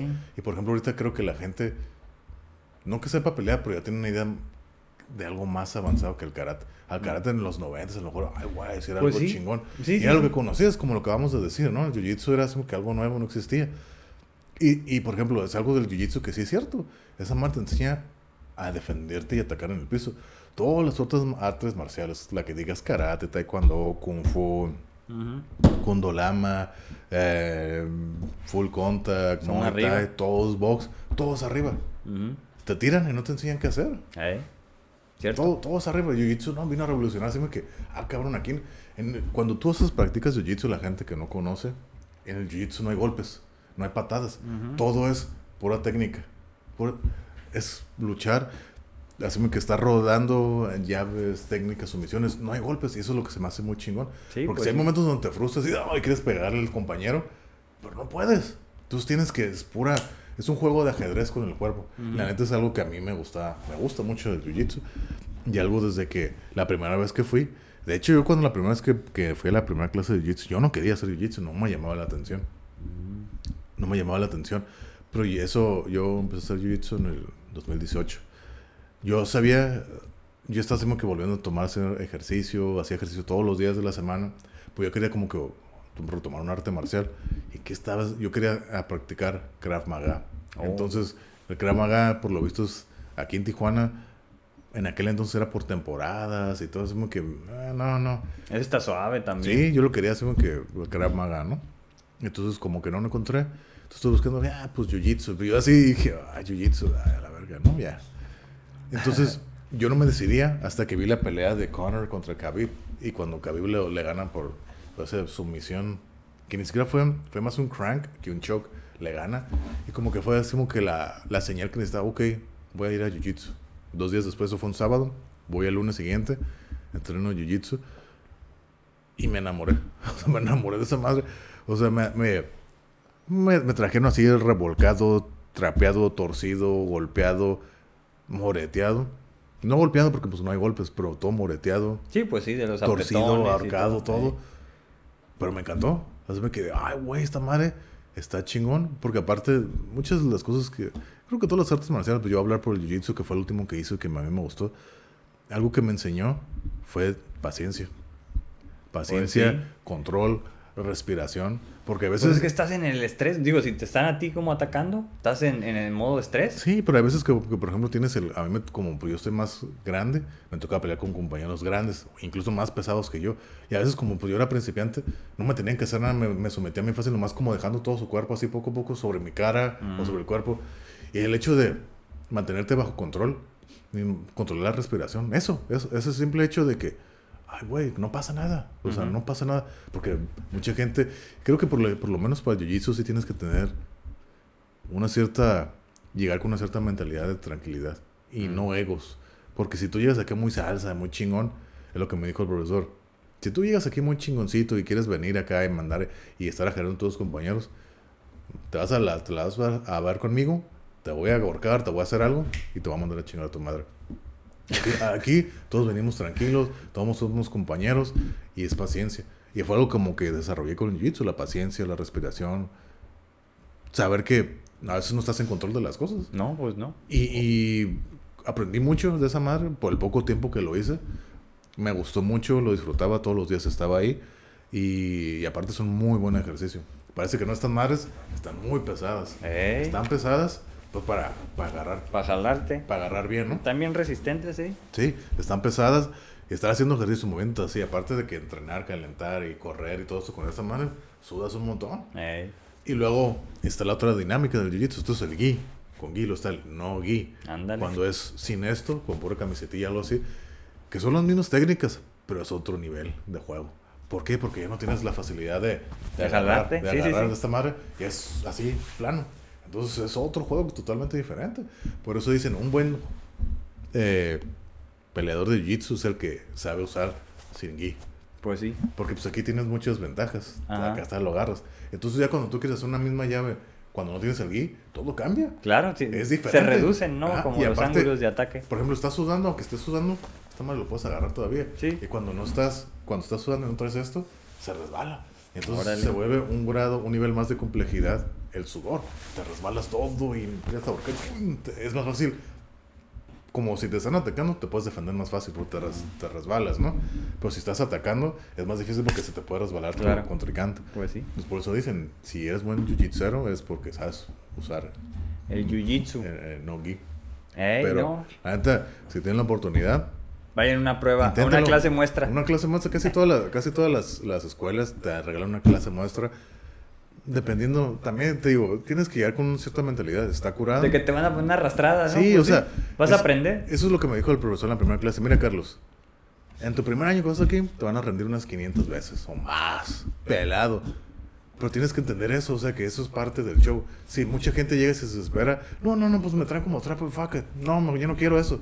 Y yo dije, a mí la primera vez que me trajeron, te digo, la primera clase, a mí me gustó. Dije, ay, güey, qué chingón, me están portiendo la madre.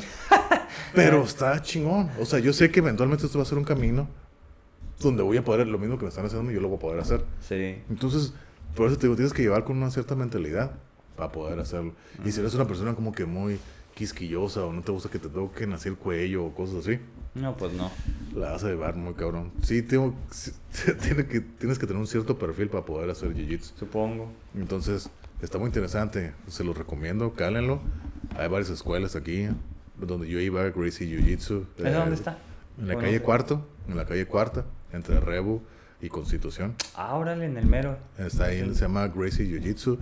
O hay otras, ¿no? Ba- eh, la barra Gracie, baja, eh, Gracie Baja. Bueno, Gracie Barra, pero como es en portugués, Gracie Baja. Creo que se están en, en, en la. Allá por, por el agua caliente, creo. No, está ahí en la Cacho. Está en la Cacho. Igual, o, o hay escuelas de MMA donde te enseñan Jiu Jitsu también. En ¿no? los gimnasios, ¿no? Sí, investiguen y todo. Pues sí, eh, recomendar ahí donde yo iba. eh, Clark Gracie eh, Jiu Jitsu Academy, ahí en la calle Cuarta entre Revolución y Constitución. Vale. ¿Sale caro? Pues a mí me cobraron mil pesos al mes.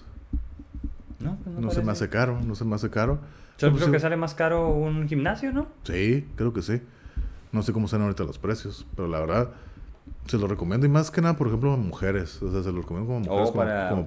Como, como defensa personal. Y más que nada que desafortunadamente ahora sí que en estas situaciones de violaciones y todo, cuando eso es uno, y por lo general siempre estás, pues es someter, ¿no? Someterlas, ¿no? Aquí les enseñan, incluso hay clases especializadas para eso, porque casi todo es como a base de jiu-jitsu. Para poder defenderse, lo recomiendo mucho. Yo cuando lo estaba haciendo se lo recomendaba a muchas amigas conocidas. Vayan, inténtenlo. O sea, es como para mujeres, para todos está bien, pero para mujeres a lo mejor es extra. En ese punto, Ajá, sí, claro. Está, claro. está muy chingón y aparte es un ejercicio. Mujeres que les gusta estarse cuidando, adelgazar. La neta es un pinche ejercicio. Van a terminar todos mayugadas y madreadas y así, todos moreteados. Yo salía y me quitaba esta madre, todo moreteado porque el tatami, que es el colchoncito, raspa, parece que no, pero raspa y te sales todo Eh. moreteado. Pero es parte del show. Pues sí. Es parte del show, pero parte del sacrificio por ganar algo bueno. Estás haciendo un sacrificio por algo mejor, ¿no? Claro. Yo sí se lo No, y recomiendo. en que en todas las artes marciales hay Sí, valores, ¿no? claro. Entonces, aquí, por ejemplo, como dices, la paciencia, pues es... oh, no es nada desdeñable, ¿no? Sí. Ser paciente en este mundo actual, creo que es una Y creo que también te, te ayuda por el carácter, por lo mismo, ¿no? Que Claro. estás, literal, estás en constante presión. El estrés literalmente, o sea, el carácter. Ajá, literalmente. Entonces, bajo casa. Yo, yo recuerdo una vez hasta las nalgas de un compañero aquí, aquí, de ok, ok. Y obviamente no te dejan caer el peso, o sea, te lo van regulando poco a poco. A veces nomás me tenía que dejarse caer el peso y pues yo no sabía nada. Entonces yo trataba de zafarme, pues no sabía cómo, ¿no? De que, ay, ay. Y te digo, pues eran compañeros más pesados que yo, de que dejarme caer el peso y yo no sabía cómo moverme. Y dije, ok, me voy a aguantar hasta donde ya más no pueda. De que, ah, ok, ok, ok. A veces donde ya tenía así toda la cara torcida.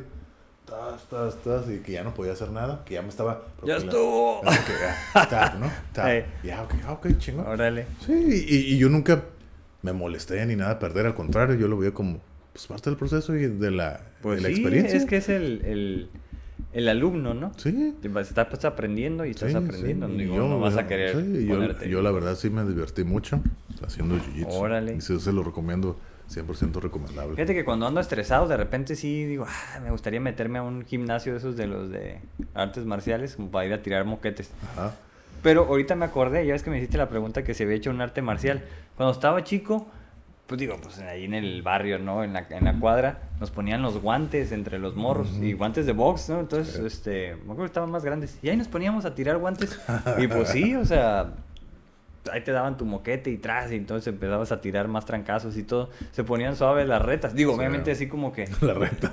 ibas haciendo sí, las eliminatorias. sí, obviamente no puedes estar peleé y peleé, ¿no? Sí, sí, sí. Ah, Eso me acuerdo que hacía. Y luego, pues te digo, también jugábamos luchitas. Luchas ahora sí como lucha libre, ¿no? Ahí algunas. sí, sí, sí. Pero está. eh, pues yo creo que todo eso te ayuda cuando estás chico. Porque. O sea, dar una marometa, una vuelta, Sí. el hecho de que alguien te levante y tras, o sea, e- es, otra onda. O sea, le, le estás agregando como un componente de complejidad Sí, a lo normal que es estar parado Sí. o estar sentado. Entonces, este, en ese sentido, pues creo que, que vas aprendiendo, ¿no? A esos movimientos que están en los deportes o en estas artes marciales mixtas Ujú. y que te lo da. Por ejemplo, a lo mejor va a sonar muy extraño, ¿no? Lo que voy a decir, pero, por ejemplo, yo con eso de los de las marometas y todo, después me dio por irme a, a meter a un grupo de esos, no recuerdo cómo, cómo se llamaban, grupo amigos, y había otro que se llamaba CESDEM. Entonces íbamos al Parque de la Amistad y te Ok, ponían sí, a hacer marometas y correr y brincar, que era como tipo más este tipo militar, soldados. Pentatlón, ¿no?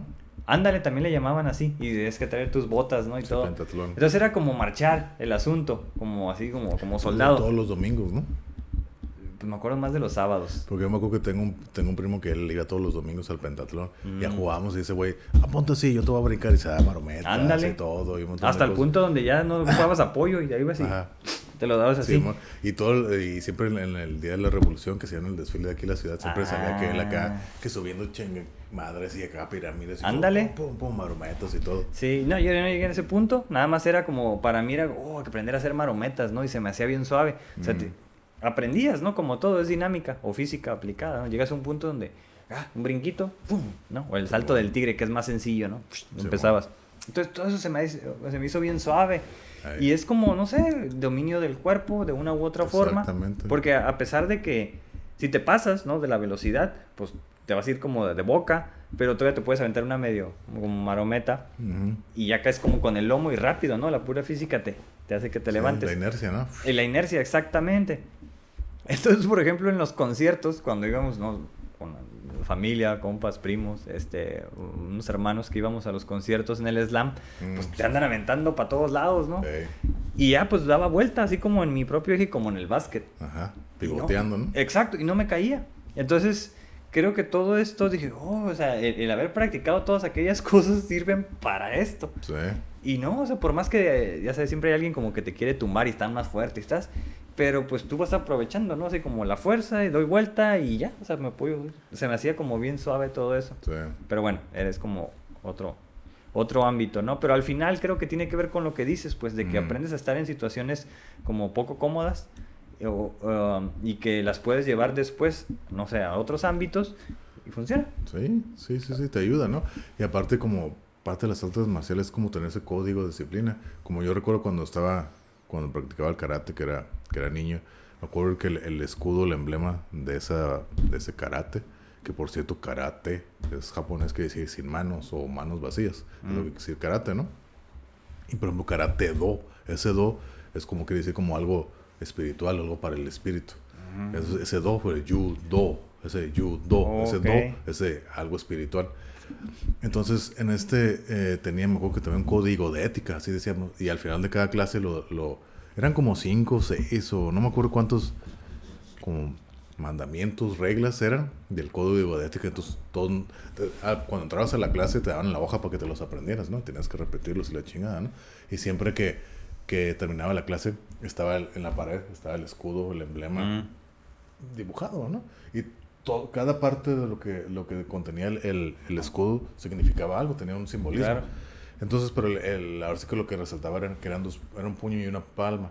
Pues eran dos, era una, era un puño cerrado de la mano derecha con una palma derecha también. Mm. No, era, no era izquierda y derecha, era una mano derecha también. Eran dos de manos derechas. No recuerdo lo que significaba, ¿no? Pero tenía laureles, tenía cosas y demás, ¿no? No estaba el código de ética ahí, tú, tú lo sabías, pero teníamos que voltearnos todos hacia el, escudo y recitar el código de mm. ética, ¿no? Eran, te digo, como 5 a 10 reglas, reglamentos. Pero pues es como que parte de la, de la idea, ¿no? De las artes marciales, como que es una disciplina, es una ética, por eso, ¿no? filosofía, ¿no? Filosofía también. o sea, las artes marciales, por eso yo sí creo que son necesarias para todos. Todos deberíamos de practicar algún arte marcial, porque creo que ah, ayudan bastante, aparte de, de, ejercicio, más que nada para forjar como disciplina, carácter, eh, honor. Claro, es lo que digo, ¿no? De los valores que están ahí siempre inmersos. por, por ejemplo, dicen cuando por eso, por eso he escuchado mucho la frase, la, este comentario que hace, ¿no? Que mucha gente cree que a los, a los bullies, a los que hacen bullying, deberían de enseñarles artes marciales. Pero mucha gente está en contra porque dicen, oye, estás viendo que están haciendo bullying y les quieres dar armas para... No, si tú le enseñas a, a, un, a un bully un arte marcial, no lo, lo tendría que dejar de hacer por todos los códigos de ética, la ética, la moral, disciplina que te enseña. Incluso le tienes que enseñar a los dos, al que está haciendo, recibiendo el bullying, como al que hace el bullying. Y esto se acabaría. Cualquier arte marcial, ¿no? Digo que lo que sea, algún deporte, algo así donde te forja el carácter, te ponga en una situación incómoda, como lo acabamos de decir, y te dé la, la madurez y la disciplina de, hey, sabes que estar, a veces las cosas no están bajo tu control, pero puedes estar bien, o sea, no pasa nada. Entonces, ese tipo de situaciones creo que son buenas para todos. La adversidad, que al final de cuentas es una adversidad controlada. Ajá. Entonces, por eso no le veo dificultad. Y si alguien, y si el típico persona bravucona, o sea, tú sabes que un bravucón no, no sabe pelear. Porque alguien que sabe pelear va a evitar hacer todo lo posible para no pelear. Claro. Eso es lo que te enseña, ¿no? Exacto. Es lo que te enseña. Y si ya de plano va a pelear y ves que si se está cuadrando sabe posicionar bien, mejor ni peleas porque quiere decir que sabe. Entonces, es un tip que, que, les doy, ¿no? Si de alguna manera alguien les busca pleito y les busca pleito, esa persona no sabe pelear. O, no sabe pelear o trae broncas, ¿no? Porque un alguien, un artista marcial o alguien que practica una disciplina marcial, nunca te va a buscar pleito. Porque al final te enseñan, te enseñan a pelear para no pelear. Entonces eso es lo que te dicen, ¿no? O sea, tú no, eso es pura defensa, no tienes que usarlo para atacar. Y si lo haces, estás haciendo una deshonra a lo que estás aprendiendo. Eso es parte de la filosofía de todas las artes marciales, al final de cuentas. Sí. Entonces, eso es algo que a mí se me hace muy chingón. Este honor, disciplina, ética. Sí, pues es que son valores que, que se necesitan, ¿no? En el mundo actual. Y, eh, independientemente de lo que te dediques, pero sí. Sí. por eso se pone de manifiesto el hecho de que sí se requiera no aprender un arte marcial, pues precisamente para aprender esos valores que pues a lo mejor no te los enseñan en otro lado, pero ahí sí, ¿no? Entonces, Sí. entre más pequeño vayas, pues creo que te van educando y te van formando bajo este sistema filosófico, ¿no? Que es muy bueno.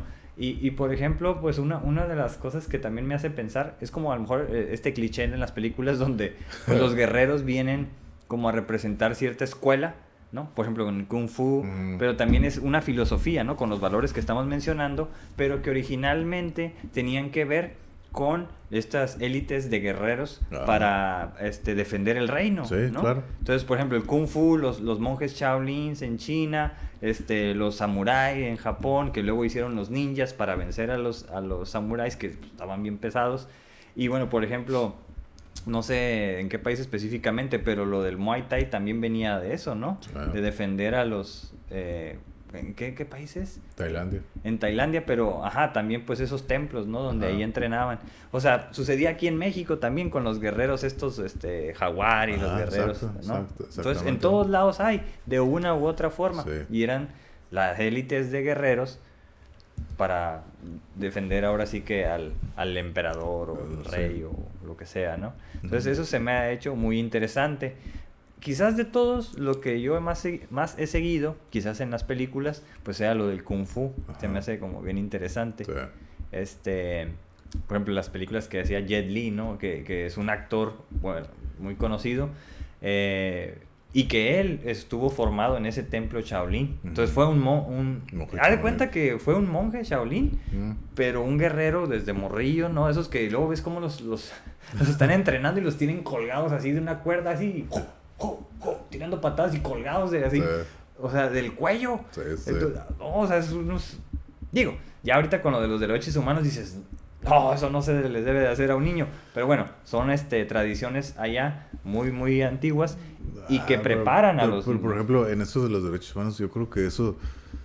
ah, yo no estoy de acuerdo con los derechos humanos. Creo que es parte de la tradición y que al final de cuentas te forjan carácter. Pues eh, vea lo Sí. mismo. O sea, yo sí creo que la adversidad es necesaria en la vida. Yo sí la creo que es necesaria. Y hay cosas donde. Ahorita, como ya lo hemos dicho muchas veces, ahorita el mundo está muy débil, muy sensible. Entonces, y, ajá. demasiado, ¿no? Ya lo he dicho, eh, creo que es como el sexto, séptimo episodio donde lo digo. y hasta ahorita el mundo está muy, muy sensible, muy de cristal, ¿no? Por todo se quiebra. O sea, en ese caso yo no estaría de acuerdo que morrillos, pues si eso es lo que quieren, órale, ponerlos. A lo Sí. mejor se ve como maltrato infantil, Simón, pero no es, no es maltratarlos nomás por maltratarlos. Tienen, Sí, una, no lo estás golpeando en casa. tienen ¿no? una finalidad de por qué hacerlos, ¿no? Sí, sí, sí.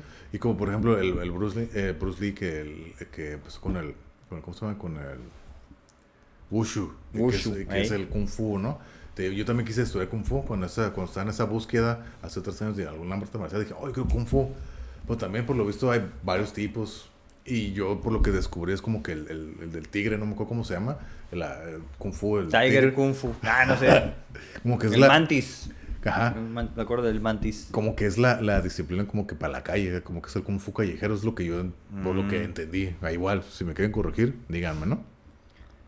Pero dije, mm, ok, como que no, o las escuelas estaban muy lejos, dije, ah, no, no, no voy a ir por, no, no voy a atravesar medio Tijuana, casi todo Tijuana por ni después, no, no, Claro. y pues terminé el, el jiu-jitsu. Pero por ejemplo, Bruce Lee, él hizo su propia disciplina también, ¿no? Que es el Jeet Kune Do. Que era como una especie de kung fu, pero como con movimientos más rápidos, creo. Así Es que era súper rápido Simón. vato. Entonces, pero pues se dice que ahorita, por ejemplo, el kung fu, a lo que volvemos, ¿no? Que ya ahorita que las personas que saben pelear, que están más balanceadas, más completas, saben más artes marciales, entonces que un, un peleador así de puro kung fu, que ahorita no, tenía re- no tiene relevancia y... ¿Quién sería- sabe? ¿Has visto al, Yo- al yo- monje? Al monje Shaolin que pelea. Sí, güey, o sea, se ha Ah, perdido. sí, pero pero para que lo madre. noqueen. Sí, está bien pinches cabrón. madrazotes. Sí, bien o sea, cabrón. ¿ves lo que te digo? Ese güey, digo, maestro, ¿no? O sea, está sometido a un nivel de Régimen, exigencia sí. desde chiquito. Entonces soporta golpes, soporta este fuerza. Y es difícil que lo noqueen, si Sí. lo han noqueado. Sí. Pero pues, dieron un récord ganador. Y, y no, no hace todo lo que creo que podría por lo de las reglas, pero sí tiene ciertos golpes, patadas y los tira. O sea, creo que ves como él sí es un maestro artista marcial, Sí. porque mientras otros te quieren atacar con, con este kung, no, kung fu, este muay thai, Ajá. codazo y todo, este eh, ve como una opción de hacer puntos, por así decirlo, ¿no? Entonces Sí. te tumba, ¡fum! O sea, bien sencillo. Sí. Entonces es como, a, a como creo que les enseñan sería como, por ese yin yo te doy un yang, ¿no? Y entonces los tumba y ya son puntos porque el tumbó y todo. Pero va como mostrando ese arte, ¿no? De que no necesariamente tengo que tirar mucha fuerza, Sí. sino aprovechar que tú te equivocaste. Mm. Y bueno, pues así termina ganando muchos, ¿no? Muchos, Sí. este... Está cabrón el pinche monje. Está Shaolin. bien perrón ese vato. Entonces es Kung Fu. Digo, Ah. pero él es, no es cualquiera. O sea, No. estuvo educado en ese templo Shaolin Sí. por, no sé, desde que tenía 3, 4 años. Simón desde morrillos los agarran. Sí, entonces está difícil que los noquees. Sí. Digo, no cabe la comparación, ¿no? Pero por ejemplo, este güey, el Jorge Más Vidal, que es callejero, o sea, tuvo un chingo de peleas a madrazo limpio, ¿no? De, de- de- sin guantes. Ajá. Llegó a perder, ganó muchas.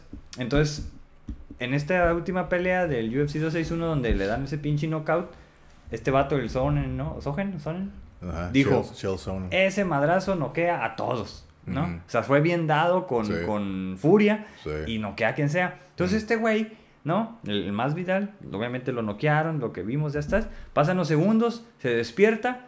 Pues, ¿qué pasó? No, pues perdiste, güey. No, se animó. Entonces ya perdió. Y ya ha parado. Cuando otros güeyes con un pinche knockout, no sé, así en el box, vas al hospital y ahí te quedas con Sí, pinche sí, resonancia sí. magnética a ver qué onda. No, este güey no. O sea, quiere decir que, que tienen un soporte, ¿no? Algo en su pinche cerebro donde re- tienen resistencia a esos golpes. Yo digo, no sé, es una forma de explicar cómo es que no acabó en el hospital. Cuando fue un pinche madrazote, donde a cualquier otro ahí lo dejan en el hospital. Pero por ejemplo, creo que ese golpe contra a, a Jorge Masvidal no creo que tanto, porque si te fijas fue un golpe más a la quijada. Si hubiera sido un poco a lo mejor golpe más arriba y más al, al cabeza, a lo mejor y sí. Pero es que dijeron que a otro le pudo haber quebrado, pensaron que le pudo haber quebrado la quijada. Como por ejemplo, cuando Kamaru Usman, que el güey que fue el que noqueó a Jorge Masvidal, peleó contra Colby Covington, le metió un el mismo golpe, pero a, a- a Colby no lo noqueó. Sí le, sí le... Dice él que no, pero pues, se ve así... Toda la quijada, Le cómo se lo mueve. Y así siguió peleando. Y pues sí, le ganó al final. Creo que fue como el tercer round esa pelea y se fueron hasta el quinto, hasta los últimos segundos de la, del quinto round. Ya lo- le ganó, ¿no? Lo sentó dos veces y pum, pum, pararon la pelea. Pero por ejemplo, a Colvin le metió ese pinche, pum, el pinche mismo derechazo y ¡tras! no se le ve. Pero no lo, no lo noqueó, así nomás le movió la cabeza.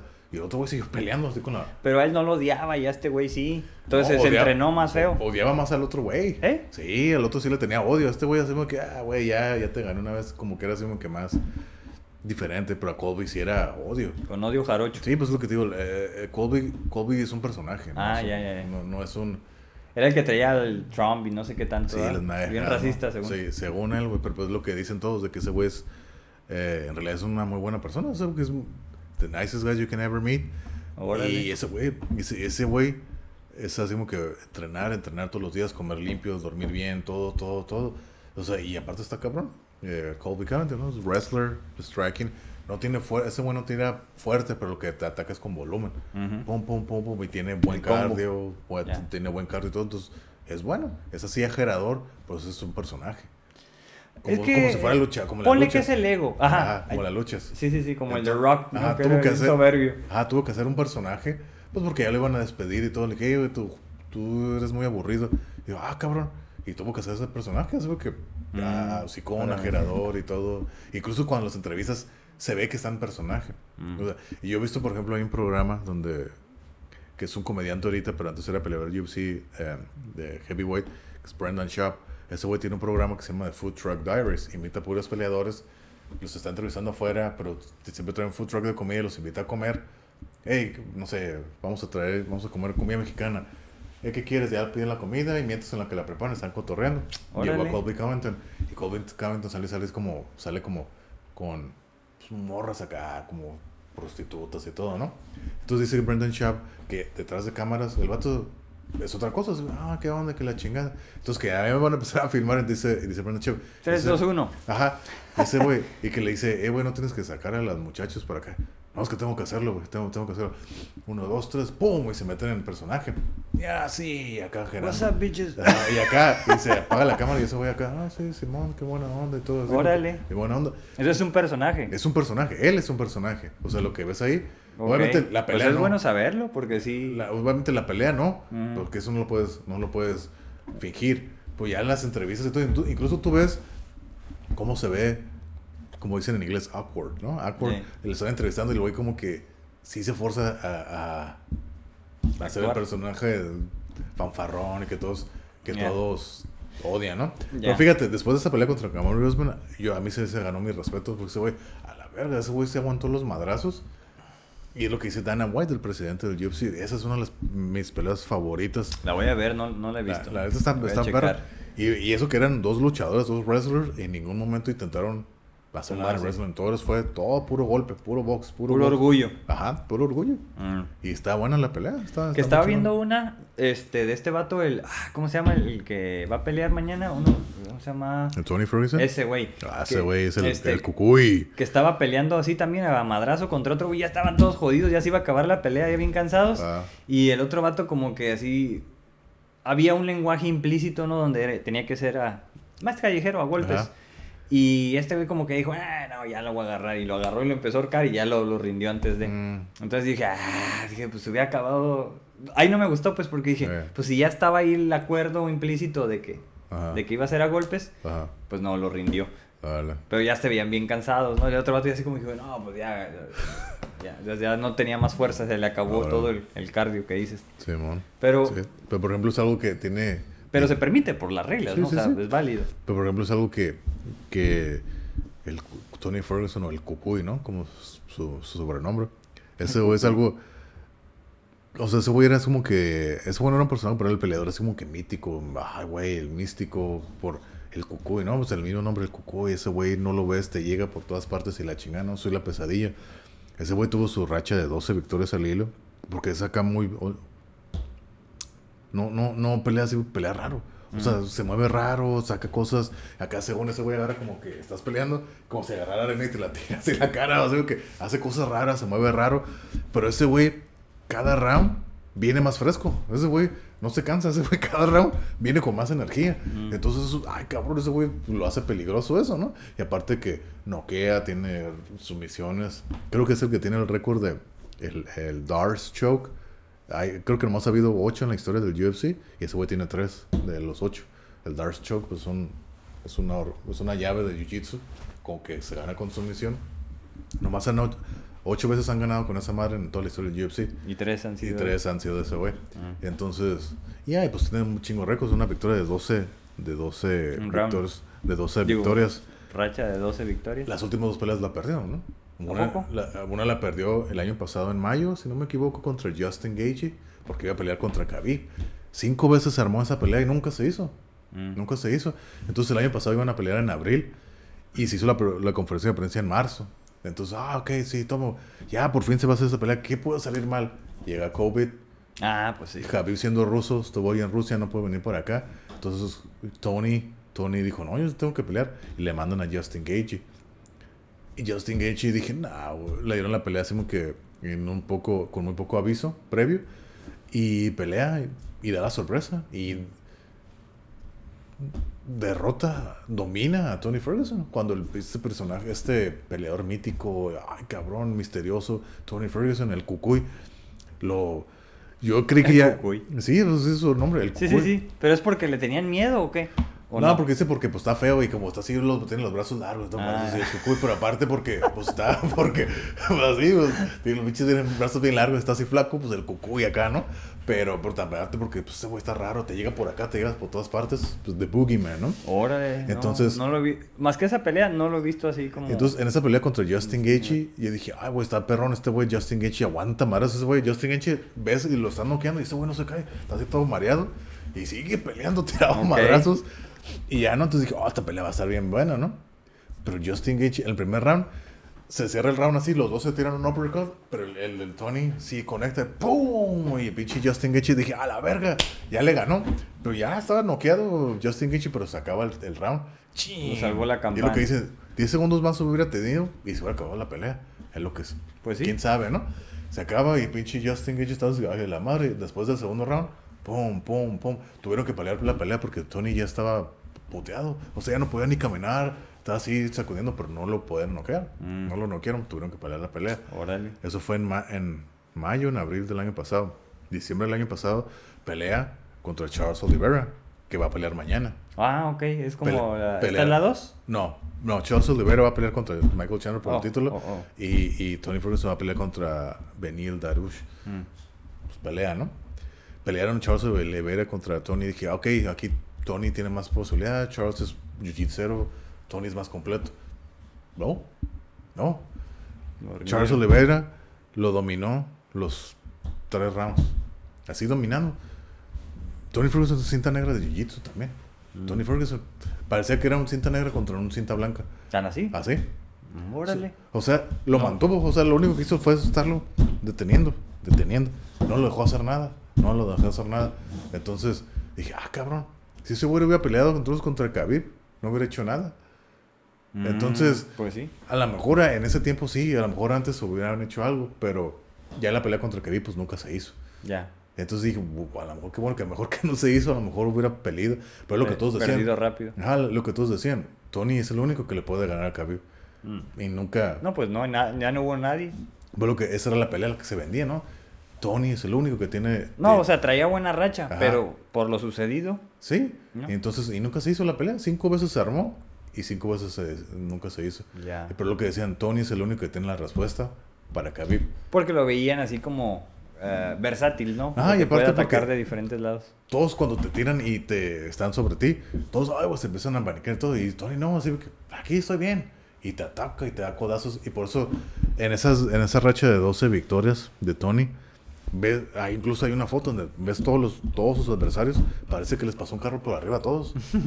todos bien puteados, todos sangrentados, todos así destrozados. Porque Tony usa mucho los codos, así, Eh, codazos, sí, sí. todo. Está así que se mueve así, se mueve acá bien raro. Pum, pum, se da marometas y todo acá bien panchero. Órale. Pero está curado, o sea, lo hace entretenido las peleas. Y todos así bien sang- dan sangrentados. Por eso ahí en la conferencia de prensa, de prensa todos, Tony, así como que ah, el favorito de todos. Órale. Da show, pues. Sí, entonces. el cucuy, el cucuy. Es que a la gente como que le gusta eso, ¿no? ¿Quién Pues es sí, el- agresivo? El, el, ¿Quién es el argüende, ¿no? Sí, sí, sí. Pero, te digo, las últimas dos peleas las perdió. Oh, pues viene de mala racha, ya se tiene que... Pero, pero fíjate, algo que se me hizo, que eso, eso como lo he dicho, ¿no? Así cosas, eh, esa parte del honor, de la... Es algo así muy que, oh, wow, qué chingón. Precisamente ahí en la conferencia de prensa, pues estaban ellos cuatro, que los, los que van a pelear en las últimas dos peleas de la noche, que es y ya habían Michael- peleado entre ellos. Michael Chandler, Charles Oliveira, Benil Darush y Tony Ferguson. Y los cuatro son de la misma división, de 155. Entonces, pues ahí hay reseñas, ¿no? Tony se llevó la noche con diciendo puras estupideces. que sí lo veo, así como que, como que sí está medio ondeado, es lo que dicen que también ya tiene problemas de la cabeza, ¿no? Por tantos madrazos y todo, ¿no? Entonces estaban sentados Tony, Charles Oliveira, Dana White, Michael Chandler y Benil Darush. Y, y Charles Oliveira y Tony Ferguson están juntos. La última pelea de, de ellos dos fue contra ellos dos y perdió Tony. Y ya no, Tony empieza a cagar el palo y todos los separan pues para encararlos. Y de este lado pues fueron Charles y Tony y del otro lado los otros güeyes. Y acá esos güeyes están así bien compas. Dije, órale, y, el, y, el, y Charles Oliveira le está diciendo a Tony, hey, güey, ahora, es- ahora sí vamos a ganar los dos, tenemos que ser campeones y todos. Ah, sí, acá abrazados, acá como bien compas. Dije, esa madre se va a decir como que, oh, qué chingón, o sea, fue la pelea y acabó. Ese güey, el, el Tony, ah, te cargo, y ah, acá están acá bien compas. Órale, cabrón, vamos a darle los dos. Y que, oh, esa madre, así como que, oh, esa madre se me hace chingón a mí, así como que, Eh. ese, el respeto, ajá, el deportivismo, ese respeto, a pesar de que perdió Tony, acá, ah, Simón, güey, Sí. vamos a darle, vamos a darle, ¿no? Por Eso lo se me- general saben Sí. perder, ¿no? Sí, eso es lo que se me hace chingón, que saben perder, por lo general pierden. Así hay muchos como que, ah, por ejemplo, en la pelea del Tony contra Justin Gaethje que perdió, Tony está así emputado y, y- Justin Gaethje no lo podía creer. Ah, le gané a este cabrón, güey, el, Ujú. el, cu- el cucuy. Y se le acerca y que la chingada y Tony, ya, vete a la verga, quítate, ¿no? Y, le, y le dice el Justin, dice, hey, being an asshole won't take you anywhere in life. Y ya como que el Tony agarra la onda y dice, ok, sí tienes razón, güey, ya, lo abraza, no, güey. Y le dice, Justin, yo te quiero un chingo, güey, yo te respeto, no mames, para mí es un honor pelear contigo. Ya, ok, Simón, y ya, ¿no? Pero como que, pues, el, el calor del momento, Pues sí. Tony, ah, La a testosterona. Sí, Cristo, se la chingada. Y ya, ¿no? Ya como que, ok, agarra la onda, se calma. Ok, Simón, güey. Simón, sí, está bien, está bien, ¿no? Ya. Y ya cuando termina, y la siguiente pelea del Tony, que peleó contra oh, Charles Oliveira, Acá hace como que Simón, acá los dos abrazados, a huevo, güey, qué chingón, gracias por darme. Pero lo que dice Charles, yo le estoy agradecido a este güey, aunque le gané, porque ese güey me dio la oportunidad y este güey me puso. O sea, a mí no me conocían. Mm. Por haber peleado contra este güey. Y ganarle. Ya me gané, ya, Ya. ya. Ya, estoy conocido, aparte le gané. Entonces, este güey fue como que un escalón para. Pues un escalón o una. Pues sí, las puertas. Como el Mortal Kombat. Ajá. Ajá, me abrió las puertas. Eh. Por Tony, pues Tony, el cucú y todo. Yo peleé contra ese güey. Siempre va a traer miradas. Mm. Y muchas de las peleas, cuando Tony fue campeón interino, pelear contra Conor, dije, ah, ese Mario estaba bien perra. ¿Pelearon? No, nunca Ah. pelearon. Y Pero son sí- de la misma. Sí, la misma división de 155. Por eso es lo que dicen, la, la división de 155 es la como la que está bien. Uy, hay muchas Pero peleas están muy bien chiquitos, 155 libras. Pues, pues ¿De un güey cuántos kilos como, son? ah, Como- como 60 y algo, 70. Creo que son 70, creo. 7, pues, Creo que sí, son como 70 Como kilos. 70 kilos. No, 70. Bueno, ponle que sí. Como 70 kilos, creo. Eh. 155 libras. Pero esa, esa división está bien llena de buenos peleadores. Entonces estás como que, ay, güey. Y te digo, el peso welter. Casi, casi, ¿no? Welter es, eh, por lo menos en, en la, en el Mixed Martial Arts, peso Welter es 170. No, es entonces, 170 ¿qué- ¿Cuál libras. sería? El Es, le llaman lightweight. 155 es lightweight. peso ligero. Por ejemplo, la más baja es 125, que es el peso mosca, en, en hombres. Sí, Sí, no, pues peso eso- mosca. Sí los he visto que están bien chiquitos. Sí, y luego está 135, que es bantamweight o peso gallo. Eh, Y luego está 145, que es featherweight o peso pluma. Y luego 155, que es eh, lightweight, peso ligero. Luego de ahí se brincan a 170, Welter. que es la welter. Y luego de ahí 170 a 185, que es middleweight o peso medio. Ajá. De 185 se brincan a 2, 205, Ya el que pesado. es eh, light heavyweight, a Oh. peso semicompleto. Ujú. Y luego ya de ahí Ya. a 225, que Ay, ya güey, es... de que más ya- de 100 kilos. Que ya es 110 kilos. heavyweight, que ya es heavyweight. Eh, Entonces, pero esa, la, la de heavyweight, es la más abierta, porque como casi no hay güeyes de ese tamaño, esa está desde 225 Ah, a 265, creo. sí, sí, sí. Entonces tienes 40 libras de... Y ahí pelean, ahí, por ejemplo, pelean güeyes de 230 contra güeyes de 260. Ya ves el ruso que te dije que se veía bien grandote, ¿no? Eh. Sí, entonces ahí no hay tanto bronca. Por ejemplo, todas las demás... Boskov, Boslov. Eh. Volkov. Volkov, ese eh. Sí, Volkov. Y por ejemplo, en todas las otras divisiones de 205 para abajo, tienes que darle el peso. Aquí no. 205, Sí, sí, sí. 205, por ejemplo, una libra un- más o menos. Ey. Pero si es pelea de título, tiene que ser un- exacto o, el una libra menos. Pero más no puedes dar. Pero los heavyweights, de, mientras peses de 225 a 265, es el- ese rango de 40 libras, Sí, pues es para dar el peso y luego Sí. ya me han dicho que, que ya, por ejemplo, o sea, ya ves que es un día antes, ¿no? El pesaje. Ahora viene el pinche atracón de pizza y Sí, pero por ejemplo, para... por ejemplo, hoy, bueno, hoy es viernes, hoy fue el pesaje de la pelea de mañana. Ajá. Y ahorita tú los ves todos bien deshidratados, así, todos Sí, pues para dar el peso, ajá. Ya los ves mañana y ya te dan como 10, 15 libras de más. Se ponen a tragar Sí, pizza, O sea, ya no pesan lo que deben de pesar. Es, es algo que yo no entiendo. Es algo que yo no entiendo, no sé Pero es qué. que eh, yo lo que he visto es que usan mucho carbohidrato Sí. porque de ahí viene, ¿no? Toda Sí. la, la Pero- energía. Pero, pues. pero como es mucha deshidratación, o sea, todos los, todos los, ahorita que son el pesaje, tú los ves y todos bien flacos, así, Sí, sí, sí. bien chupados, así todos, hasta güey se desmayan y todo, ¿no? sí, por eso siempre les dan el suero y de volada, ¿no? Sí, Tómate. o ya terminan y como "Oh, a tragar. Ey. Y ya van, por ejemplo, un día, en, en un día, ya subieron como 10 libras, así que ya los ves más hinchadillos y todo. Ah. Así ve que, Está bien raro. Sí, pues es parte del juego, ¿no? No, lo hacen en el box incluso. ajá, pero por ejemplo, en el Bellator no, hacen, no, hay, no, hay, no hay cortes de peso.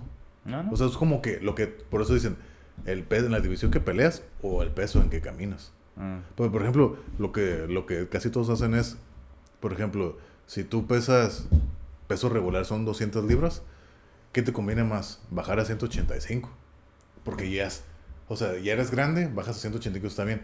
Porque si subes a 205, los güeyes que pelean a 205 son güeyes que pesan 250, 240, Y 230. bajan, y bajar hasta acá. O ponle güeyes de 210, 220, bajan a 205, son güeyes pinches más grandotes. Ey. Y bajan. Entonces ya están más ligeros. Puta, ¿dónde te va a sentar? Que si tú tienes que subir, entonces está Ey. más difícil. Eh, sí, sí, sí. Esto es más, es más No, sí se nota. Sí, ¿ah? Por sí, ejemplo, el, el- Creo que uno muy, muy claro era el pinche Brock, ¿no? Que se veía acá pinche mostrote, ¿no? Los brazotes y todo. Pero y ese peleaba está contra otro. esteroides. Ese güey no sé por qué no le decía nada. Se Pues pinche estaba. la cabezota así parecía perro. acá. No, pues bueno, al menos como No lo ponían no en, la, decía nada. en la WWE, según ese güey cargaba acá pinches troncos y todo para hacer el ejercicio. Eh. Ve tú a saber si sí o si no. Pero sí, sí estaba acá, ¿no? Bien macizo y grueso, pues, ¿no? Porque es de complexión gruesa, no es delgado. Eh, No es nada más músculo, sino que está como acá ancho, pues. Entonces, cuando peleó, ¿contra quién fue? Contra, ah, es como se llama este güey, al que también lo crucificó, que lo, lo acomodó en la Mir, Frank Mir, ah, que lo puso así en la, en el, en, pues ahora sí que en la reja y tras, Sí, tras, sí, le agarró un brazo y pórale, pórale. Pues, se le lo aplicó. Pero fue porque... Iba, iba perdiendo, iba perdiendo pinche Brock Lesnar y pinche le volteó la jugada y le ganó a Frank Mir. ¿En la primera o cuál? Porque en la primera es cuando va ganando el Brock y le al final le pierde Mm. con el talón de Aquiles. Que ahí lo agarra y se me hace que es ese ¿Pelearon güey. Sí, porque fue como Sí. su debut y ahí es donde le agarra ahí el... el- Ah, el- sí. Pues en la las, dos, en las dos perdió, ¿no? En ¿Quién? las dos, en las dos ganó eh, Brock Lesnar. No, en la- debutó perdiendo. Porque iba ganando y todo, Ah, no pero se equivocó el güey Mm. y lo tuercen del tobillo y se rinde. pero fue su debut. Pero, Ah. o sea, ya llevaba el otro güey todo madreado, pero pues le hizo la llave. Entonces, por eso fue la revancha de tiempo después y fue donde ya me lo arrinconó y tras, tras, tras. O sea, Sí. Pues, o sea, bien grandote, ¿no? Con un brazo le agarró los dos brazos por acá atrás y pues nomás me lo tenía así. Entonces, así fue como dices, no mames. Pero por ejemplo, en la grandote". pelea contra, contra Alistair Overeem, esa pinche patadota que le metió a Alistair Overeem, pinche patadota al hígado, y nomás lo sentó ya. y- como que se veía que, el- que el Brock Lesnar, sí estaba así grandote, pero como que no le gustaba pelear, o sea, se veía que no le gustaba dar madrazos. Por ejemplo, en esa pelea contra... Como que se veía como güeyes que eran así como que mejores que él, como que él como que sí se intimidaba, o sea, como que sí le jugaba, hacía tirar los golpes, pero por ejemplo en la pelea contra Alistair Overeem, ese güey se veía que tenía miedo de pelear contra Alistair Overeem. Pues Alistair Overeem, pues ese güey yo creo que estaba como, como 6'4 también, pues está así. Sí, ese güey tiene trayectoria, ese güey de también campeón, ese güey Ajá. kickboxer y K1 y todas esas madres. Eh. Y como que el pinche se le veía así en, en- en la cara de Brock Lesnar como que, ay, a la verga, no quiero, pero... Y le hago pinche patadón en el estómago. Sí. Es que Ah, sí, lo, en el hígado. era lento, ¿no? pa, pa, sí, pues está bien pesado, te Sí, todo ese peso. exactamente. Porque ahí en la, en la pelea esa clásica, ¿no? Con el Caín. Sí, también. O sea, se veía bien ágil, pinche Caín, porque estaba más chiquito, Sí. ¿no? Más compacto. Sí, pero te, si te fijas, cuando ya se para y que van a, a pelear así, pues se ve que, que, que Brock no quiere pelear, no quiere tirar madrazos, ese güey quiere luchar. Pero al final de cuentas los dos eran Es que él era campeón de lucha en Sí, Estados era Unidos, wrestler, ¿no? Era wrestler. Así como que se ve así cuando se para. Pero es que el Caín también fue campeón de lucha. Sí, pero Caín era más completo. Es lo que Ey. dicen. Caín es el, ha sido el mejor heavyweight que ha existido. Ah, tan Es así. lo, es lo que todos dicen. Bueno, muchos creen que es el mejor heavyweight que ha existido. eh, Caín Velázquez. Y ahí pues fue cuando gana el título. Pum, pum, pum, y lo puteó. Pero lo perdió rápido. Es el pinche, ¿cómo se llama? El Vanderlei Silva. ¿Quién fue el que le.? Se lo ¿Lo quitó. Se lo quitó el, el- No, se lo quitó el. Fabricio Verdún. Con una, Ah. con una guillotina. Sí, Simón, Simón. Sí. Yo me acuerdo que fue en México, creo, ¿no? Creo que sí, se lo quitó Ey. Fabricio Verdún. Ah, ese vato que tuvo la, la suerte de ganarle al, al este Fedor Emelianenko, ¿cómo se Ajá, llama? sí. Ese güey que según es el más chacas de todos, ¿no? Una vez lo, lo seguí, o sea, me puse a ver peleas en el, ¿qué era? ¿El Bellator o el Strikeforce? donde Está- ahorita, está, ahorita está en Bellator. Bueno, en aquel tiempo, porque ya era veterano incluso. Sí. Entonces dije, ah, ese güey sí se ve bien técnico y a puro madrazo, ¿no? Pero sí, Sí. sabe hacer llaves y todo. Sí. Entonces dije, oh, con que ese güey es el chacas que todos admiran, a ver, vamos a ver. Y este güey le ganó, pinche Mauricio. Eh, Fabricio, Fa- Fabricio, ese. Fabricio Verdún. Pero por ejemplo, la última vez que vi la pelea el- es el Menenchenko, que no me puedo pronunciar el nombre, peleó contra Chael Sonnen precisamente en Bellator. No sé si fue el año ¿Quién? pasado. ¿El que digo yo ahorita? El ¿Cómo se llama? Fedor Emelianenko, según Ese güey peleó contra Chael Sonnen. Ah, Sí, en 205 libras, creo. o sea, ya, ya como más Sí. subido. De... Y, y creo que fue el año pasado y perdió el Chael Sonnen. Pues sí. Perdió el Chael Sonnen. Pero pues sí, estaba, estaba buena la pelea. Y perdió. Pero ya es que, por ejemplo, es algo que no hacen en el UFC, los Grand Prix. Que es como torneo. O sea, haz de cuenta que, ah, por pelear por el título de 155 libras y hacen torneos. Mm, Aquí en UFC no, decimos que está el ranking y Ah, van pues que- Y en las otras, por ejemplo, en, en el en Bellator por lo menos, o en, o en el One FC, se hacen Grand Prix, que le llaman Grand Prix, que son torneos, hacen, por ejemplo, hoy van a pelear mañana estos güeyes. Y el que gane va a pelear el próximo mes en tres meses, la siguiente ronda. Ok, ok. Y así se la avientan. Órale. Así se la avientan y hasta Ese que- es su torneo, pues. Ajá, así es, así es como lo hacen en Grand Prix. Órale. El, el Grand Prix y aquí Gran en UFC. premio. Ajá. Y, y en UFC, no, pues, el campeón y hay que quitárselo al cabrón que sigue. Y así. Y así es como lo manejan ellos en el Bellator. Sí, yo, yo, digo, no, no he seguido tanto UFC, Pero, por ejemplo, digo, años atrás veía más el, el Strike Force y ahí es donde te digo que conocí al Kong Lee. Kung Lee, ese güey, ah, también para mí ha sido como el de los que más he admirado porque lo he visto como un maestro, pues. O sea, ese vato, pues ponte que peleaba tipo Muay Thai, aunque creo que tenía otro nombre, el, el arte marcial que él practicaba, porque es vietnamita. Y creo que estuvo en el Army de Estados Unidos. Entonces tiene como que parte de eso, ¿no?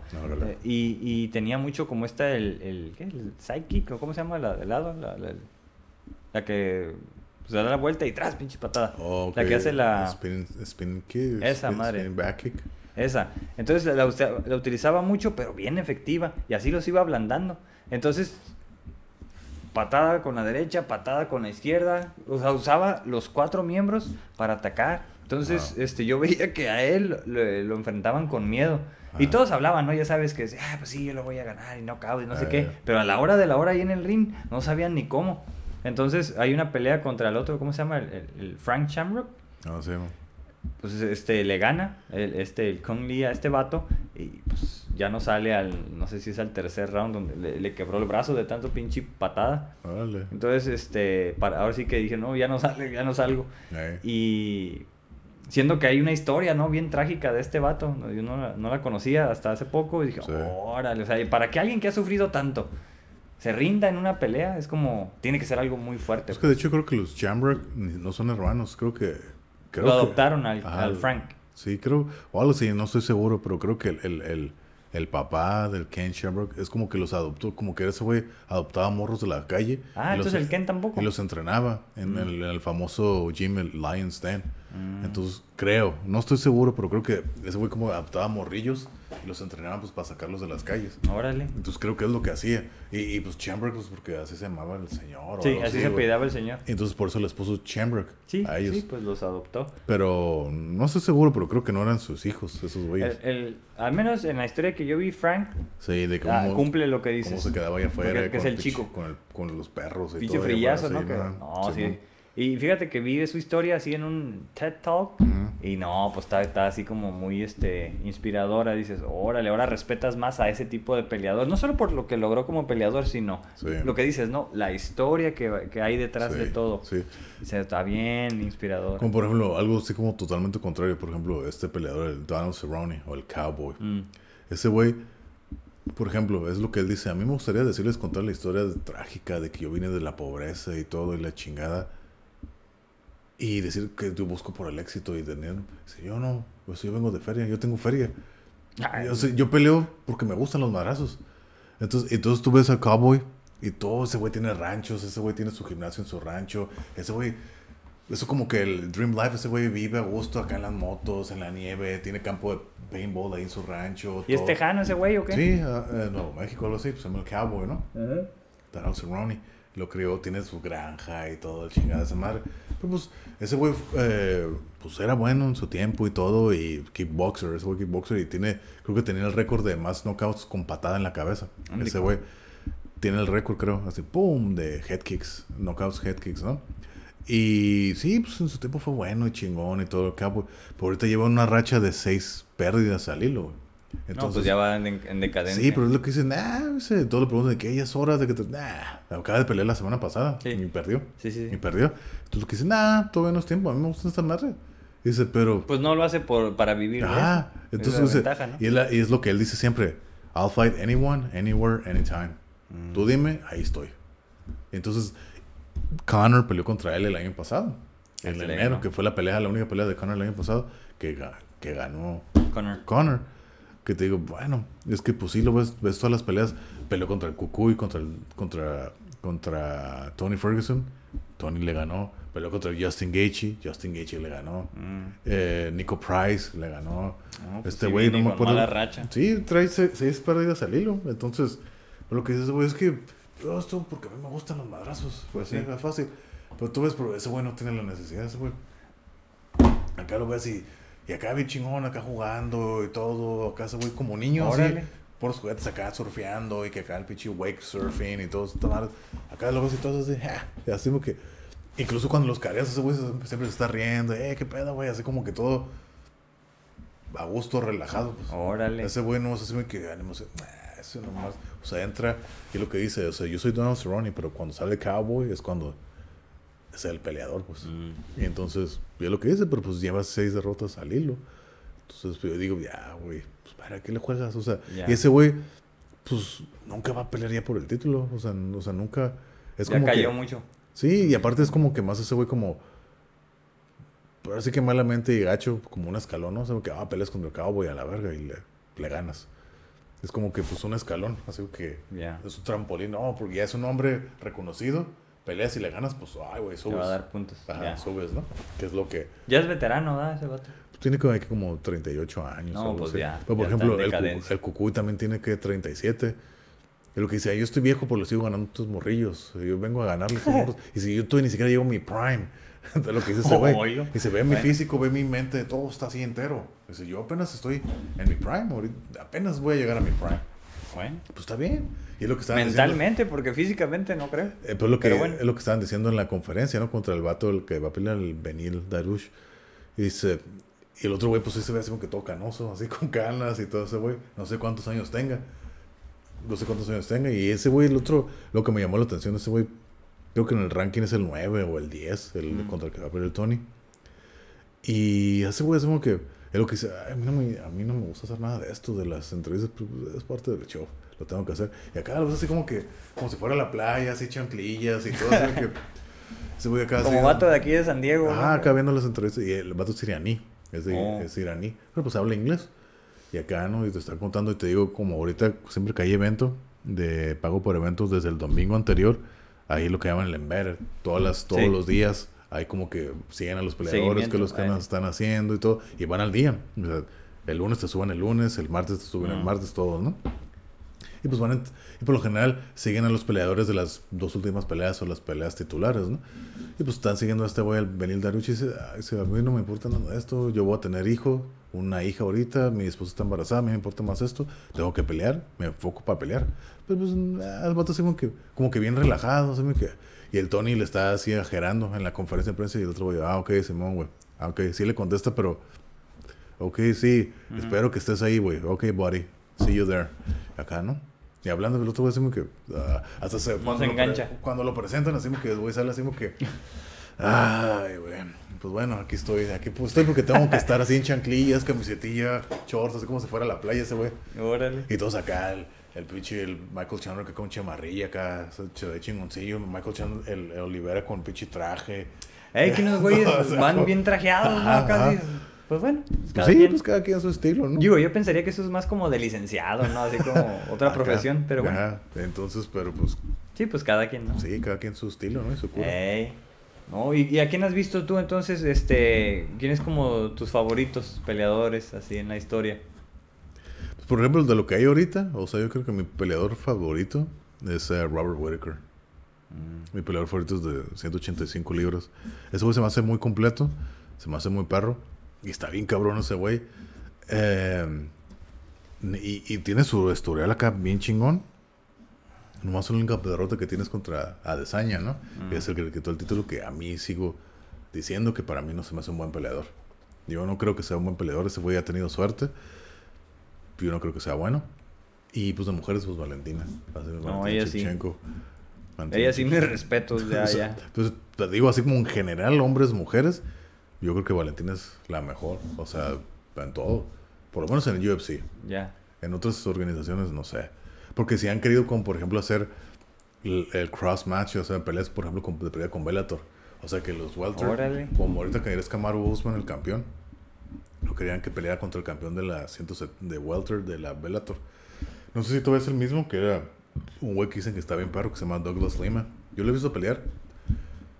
La neta, no se me hace la gran cosa. Hay otro güey de 170 libras, un inglés, un negro inglés que se llama Michael Page, pero le llaman Michael Venom Page, MVP, ¿no? Ese güey está curado, está bien faramayoso. Ese güey como que es de karate, porque ese güey pelea así con la, así como Mm. karate. Y acaba de pelear creo que la semana pasada. Y ganó también ese güey. De hecho, pelearon eh, en ese Grand Prix que digo. Mm. eh, Douglas Lima contra Michael, Michael Page. Michael Page estaba invicto. Y el Douglas Lima le ganó. Bien, perro. Acá le dio una pinche patada en la, en la, en la pierna. ¡Pum! Se cayó así. Se levantó, esperó que se levantara y ¡pum! Lo noquea con un pinche madrazote y le dio su primera derrota al, a. Michael Page y Douglas Lima. Pero por ejemplo querían pelear que, que peleara Douglas Lima contra, contra Kamaru Usman. Porque son welter los dos. Mm. Pero, por ejemplo, la comparación que hace con el box. En el box no importa, puedes pelear con peleadores de diferentes eh, organizaciones y no hay pedo, pero en, en MMA todo como que está muy...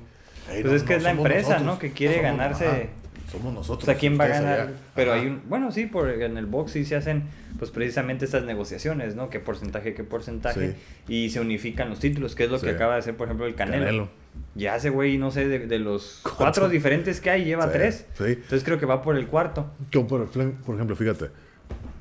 eh, el- el- el- el- se dice, ¿no? Que la UFC tiene los mejores peleadores. Se dice, ¿no? Como por ejemplo, vamos a hablar del caso de Ben Askren. Ben Askren, que es el güey que hizo famoso. que noquearon. El que noqueó Jorge Masvidal en el 2019, que ¡pum! lo catapultó, ¿no? Eh, Ese, rodillazo. el knockout más rápido. Ben Askren fue campeón de Bellator en welter, que es el mismo peso que peleó, 170 libras. Fue campeón en One FC, peso welter. Ese güey, ese güey peleaba ya. Dana White dijo, yo creo ese cabrón, lo trajeron, todos lo criticaron, no mames, este cabrón, ¿para qué te lo traes, no?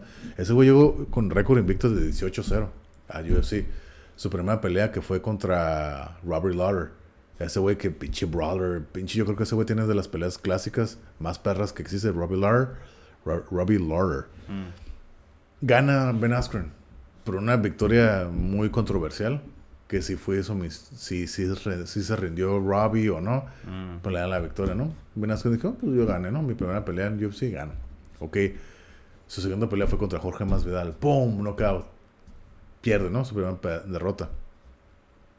Vuelve a pelear su segunda, su tercera pelea contra Damian Maya, que era así muy que, oh, la, la, la pelea de los grapplers, de los grapplers, ¿no? De los de ¿Es lucha. la que pasó hace poco? Nah, eso fue Ah. hace dos años también. Perdió, lo rindieron, lo, lo ahorcaron a, a Jorge Masvidal, a, Jorge, a, Ah. a Ben Askren.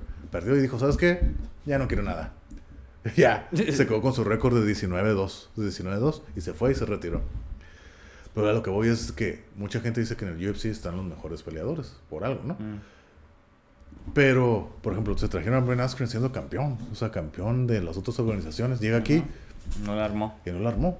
Entonces, Pues es que son otros factores mentales, ¿no? El, el llegar a una nueva empresa, a lo mejor hay, eh, hay cierta presión de lo, de lo, no sé, el bagaje que ya traen Sí. y cómo tienen que demostrar aquí pues, Pues, que se van pues, invictos, que son campeones. Como por ejemplo, a lo que quiero hacer la conversión es de que este güey que te digo lo del Bellator, Douglas Lima, que es como que su, su peleador así, estrella de welter.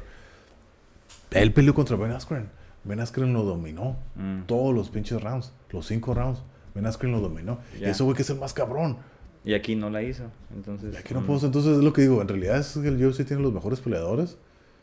Dicen que sí, dicen que no. Pero por ejemplo, este güey que va a pelear mañana, Michael Chandler, fue campeón en Bellator de 155 libras. Fue eso también su estrellita, su estrella de allá de Bellator. Ay, la verga. Dana White se lo trae. Una pelea en UFC, domina, noquea a Dan Hooker y le dan su pelea por el título.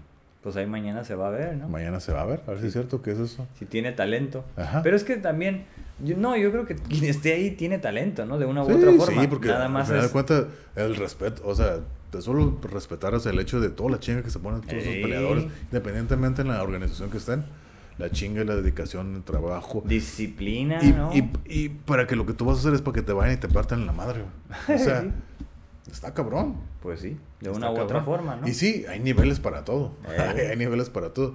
Pero te digo, eso es lo que digo. Eso se hace más raro que Ben Askren siendo campeón invicto en todas las otras, en No todas armado. organizaciones. Llega acá y de las de sus tres peleas que tuvo en UFC, dos se las perdió. Pero es que también ya estaba medio veterano, ¿no? Porque Pues sí. ya tenía también mucho antecedente de luchador, que fue campeón de, de esta lucha acá en el, ¿qué? En la lucha en universidades, ¿no? De Estados Sí, porque ese Unidos. güey es leyenda. Eh, Por- y fíjate, sí. Michael Chandler, que va a pelear mañana, precisamente estaba viendo hace rato en las conferencias de prensa, que ese güey, Ben Askren fue su mentor. Mm, O sea, en ese mundo de la lucha, del wrestling en, en Estados Unidos, como es algo más de Estados Unidos, muchos todos ese güey lo, lo- ay cabrón, ese güey es como que Pues ah, sí. lo, lo- lo respetan. Eh. A Ben Askren, a Daniel Cormier, a Tyrone Woodley, Mm. todos esos güeyes que son luchadores, que abrieron así como que el camino. Henry Sejudo, que es el, el Triple C, ¿no? El campeón olímpico. Por eso Henry Sejudo dice, yo soy el mejor eh, deportista de combate que existe en la historia. Porque yo soy campeón en dos divisiones del UFC y aparte tengo una medalla de oro olímpica. Entonces. ¿quién tiene eso? ¿Quién? Nadie Pues tiene sí. eso. Entonces dice, yo soy el mejor eh, el deportista de combate que existe en la historia. Kurt Angle tuvo dos y varios campeonatos en, en la WWE, quién sabe. pero pues, eh, bueno, Bueno, es eh, diferente, es ¿no? diferente. Pero pues es lo que él dice, ¿no? Y él se retiró siendo campeón. Eh, eh, no, y aparte, bueno, ya va a sonar medio mamila, pero Kurt Angle ganó esa medalla con el, el cuerpo cuello ese, roto. sí, Entonces, sí. ahí está. Sí, pues También sí. esa historia es una bien trágica, Kurt- ¿no? Simón. cómo se lo Pero, papá. fíjate, algo que siempre he estado, que no he estado así en contra, que me conflictúa mucho, tanto por ejemplo en, la, en el UFC o en la NBA o en la NFL, en, en las ligas mayores, que dicen campeones del mundo. Nah, pues sí. Eso siempre me ha conflictuado a mí porque no es Pues cierto. sí se autoproclaman, ¿no? Ajá. De todo el mundo, pero Porque, no. por ejemplo, en UFC, oh, eres el campeón de peso, el 160 155 libras del mundo. Ey. No, así se llama el título, ¿no? Sí, en World Bellator, en, Bo- en Bellator es lo mismo. Mm. O sea, también en 155. Por ejemplo, Michael Chandler, que fue campeón en 155 libras del mundo. Bueno, de Bellator, ahí se. Del mundo también. Mm. Viene al UFC y también 155 libras del mundo. Entonces, eso siempre me ha conflictado Ya. a mí. Y por ejemplo, cuando en la- esta pelea de Michael Chandler que viene y gana a Dan Hooker, su pues, única pelea, que le dio la pelea del título, él como que se lo tenía que sacar, ya lo entrevistan al final, a huevo, yo sabía, y según él, él quiere pelear contra Khabib, porque dice, yo soy el, que, el único que le puede ganar a este güey, yo sé cómo ganarle a ese cabrón, pero pues ya, nunca se va a hacer, ¿no? Nunca se va a hacer. Entonces él, él ya lo entrevistan y dice, oh, como que se lo, se lo tenía bien guardado en el pecho. A huevo, aquí estoy. Dice, todos ustedes del 150, Tony, Connor, Dustin, Justin, todos Fórmense. ustedes, fórmense. Hay un nuevo pinche rey aquí en, el- en las 155 libras. Luego que para probarlo. ¡Ah! La verga. Como que ese güey lo tenía bien guardado, se ve que ya lo quería sacar. Pues sí. Eh. Pues sí, y pues sí, ganó así en medio round. Pum, pinche noqueó a pinche Dan Hooker. Y pum, pum, pum, pum, pum, hasta que la paran. Y dije, pues güey, ¡ah! La venía bien, Sí. pinche debut. O sea, para mí eso no es un debut porque ese güey ya tiene un historial. Ey. Fuera de debut, si fuera un pinche rookie que viene y, ay, güey, su primera pelea en UFC en, así profesional, Simón. Pues para mí yo no veo como un debut de ese güey, ah, mira, esta- ya estabas cabrón acá, vienes para acá. Está Pues es bien. un paso, ¿no? Sí, pero eh, sigo cre- creyendo que sí tienes que ganarte un mínimo dos, tres peleas para el título. Pero pues ya, va a pelear mañana. Veamos cómo le va. Pues ahí, pues al final es la historia que cada quien escribe, ¿no? Con su desempeño. Entonces, ahí, vamos a ver si aprovecha la oportunidad, pero yo sigo pensando, por ejemplo, que, no, con este eh, opción, ¿no? De, de- donde están convergiendo, pues, varias artes marciales mixtas que Sí. cada a- a, peleador tiene, ¿no? Ajá. Entonces, al final tienes un montón de, ¿cómo podemos decir? Técnicas de ataque.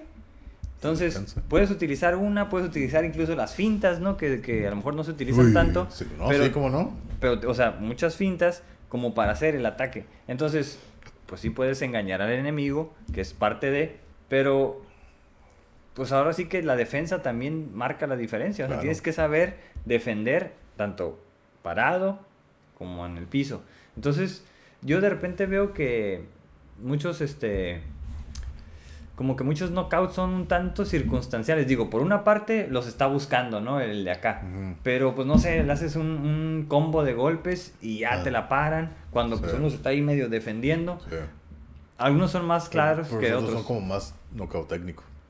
Y otros es knockout. Mm, El knockout es que de pum, pum, me quedas fulminado. El knockout técnico es de que pa, pa, pa, todo te estás defendiendo, pero ya no. Te estás defendiendo, pero ya no te puedes defender tanto que ya tienen que parar la pelea. ya, yo ven como que nomás estás ahora. Ajá, como por ejemplo, eso que dices de las fintas. Un claro ejemplo, la- Michael Chandler, la pelea contra Dan Hooker. Ese güey lo fue midiendo, ¡pum! Con Michael Hooker, Michael, Michael Chandler está así chaparrito. Dan Hooker está como chi 6'1, no sé cuánto mide, y el otro güey ya mide como 5'8. Entonces acá, pa- patadas y todo. Bueno, a mí, ver a Dan Hooker, ese güey pelear bien cabrón y bien agresivo. Y ahí como que se paniqueó, pelear contra ese cabrón y dijo, "Ah, este güey trae pinche récord o no sé. No sé qué es Pues lo que tiene pasa". que ver, te digo. Y ese güey estaba así, ay, güey, bien congelado. Tiraba patadas, pero así con miedo. Uy, uy. Y otro güey, Dan eh, Michael Chandler, nomás puros golpes al estómago. Paz. Pues lo fue así controlando. Lo fue tas, moliendo. lo fue moliendo. Y el otro güey, pues ya, ok, bajó la guarda y Arriba. ¡pum! A la izquierda, ta, Pues se sí. azotó. Y ta, ta, ta, ta, ¿no? Otro ejemplo. Valentina Shevchenko contra Jessica Ay. puras patadas al estómago, puras patadas al estómago. Ya como a la sexta, séptima, le hace la finta de que va para, para pegar al estómago, baja la, la, guardia y pum, en la pura cabeza, en la Ah, pura Simón, frente, Simón. pum, y suena como un pinche batazo, ¡pa! Cayó en seco, sí, sí, sí. Seco así en la, en la mitad del ring, Ey. y toda tiesa. Toda Sí, tiesa pues la queda, mandó a Jessica, ey. Pum, y acá se para y ya ganó. Pues sí. O sea, Pero es lo que te digo, o sea, Sí. están buscando como la estrategia, pues ¿no? sí, es Para de la ablandarlo. igual luego, como ey. el box, pum, pum, pum, Sí, estás sí, sí. midiendo, estás midiendo, estás, estás, estás. Pues es O que sea, esa es la inteligencia, Pues sí, ¿no? Al parte de menos- la, de la, de la inteligencia del juego, del, Claro, del claro. Fighting IQ, ¿no? Entonces, pues sí. Digo, hay muchos factores, ¿no? De por medio en cada pelea.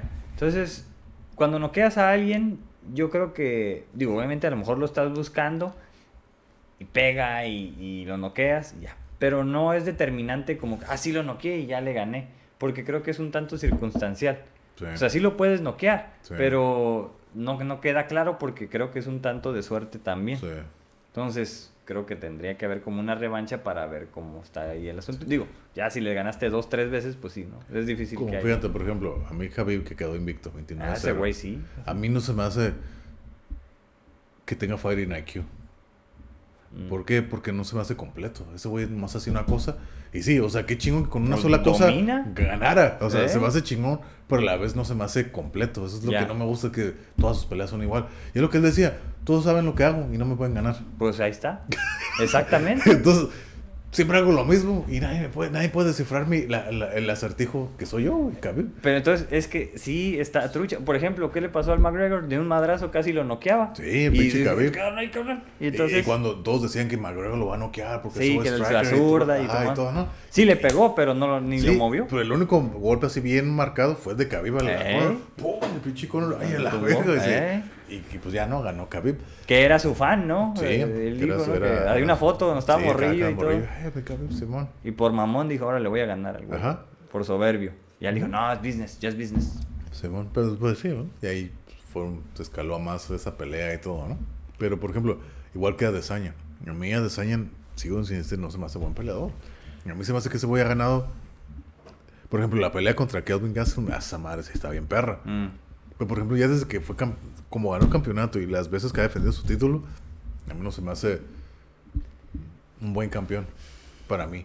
Pues es que, no sé, o sea, sigues ganando por la razón que sea. Porque yo una vez que eres campeón, todos te quieren quitar el campeonato. Pues sí, Entonces, el hecho de que lo defiendas exitosamente, pues como sea, ¿no? O sea, a lo mejor ya no quieres que te toquen y de lejos, como ese güey que dices que está grandote. Ah. Pues sí, o sea, no voy a dejar que se me acerquen. A mí yo soy a mejor mí de ese lejos. A mí ese güey se me fuera como Tom Brady, que no quieren que lo toquen y, y hace nomás lo que tiene que hacer, así como para ganar. Para mí... Alguien le tiene que ganar. Diego ya le ganó el otro güey por, sí, por pero, querer pero, subir. pero no en su división. Ajá. Subió. Digo, alguien, alguien tiene que descifrar, ¿no? Con Sí. la estrategia para poderle ganar. Pero si, por ejemplo, es como este Khabib, pues no mames, está invicto. Nadie, a pesar de que saben cómo pelea, no le pudieron ganar. Y por ejemplo, a mí lo que me sorprendió demasiado que en su última pelea contra Justin Gaethje, que yo digo, ah, esa pelea como que se me hace medio, se me hizo que quedó medio arreglada, porque al final de cuentas el manager era, es el mismo manager de los dos. Mm. Entonces así como que mm, puedes pues, haber conflictos más allá como de, de negocio. El, el- tanto el, el de manager de Justin como el de Khabib es el mismo güey. Mm. Y aparte, en la forma que ganó Khabib, es la primera, es la única pelea que yo he visto que utiliza Jiu-Jitsu para ganar. Tanto los dos rounds. Le quiso ganar con un armbar al principio. El primer round se acaba el tiempo. Y en el segundo le gana con un triángulo, que es como gana la pelea. Se me hace muy raro toda la dinámica y todo, pero gana, ¿no? Pero con Jiu-Jitsu, nunca había usado Jiu-Jitsu ese güey. Puro, puro lucha de... De, De la que él domina. Ajá, de la que estilo ru, de, de Kistán, de donde es ese güey. Acá pinche agresión, bien pegado, todo pura lucha, sometimiento todo, pero nunca Jiu-Jitsu. Y yo no sabía que ese güey era cinta blanca en Jiu-Jitsu. Y que estaban diciendo, oh, ok, ya le damos su cinta azul, que es la que sigue en, en el Jiu-Jitsu, que es blanca, azul, morada, negra. No, blanca, azul, morada, café y negra. Mm. Entonces ese güey era blanca, oh, vamos a darle su cinta azul, que es su segunda cinta acá vivo, ¿no? Y, yo no sabía que ese güey era cinta Ahora blanca. que ya estaba entrenando Ajá. Jiu-Jitsu. Sí, pero sí lo vi, o sea, que, ok, güey, ese güey está haciendo movimientos de jiu-jitsu, cosa que yo nunca había visto antes en ese Mm. güey. Entonces, pero te digo, esa pelea se me, se me hizo así como que, ay, güey, no sé.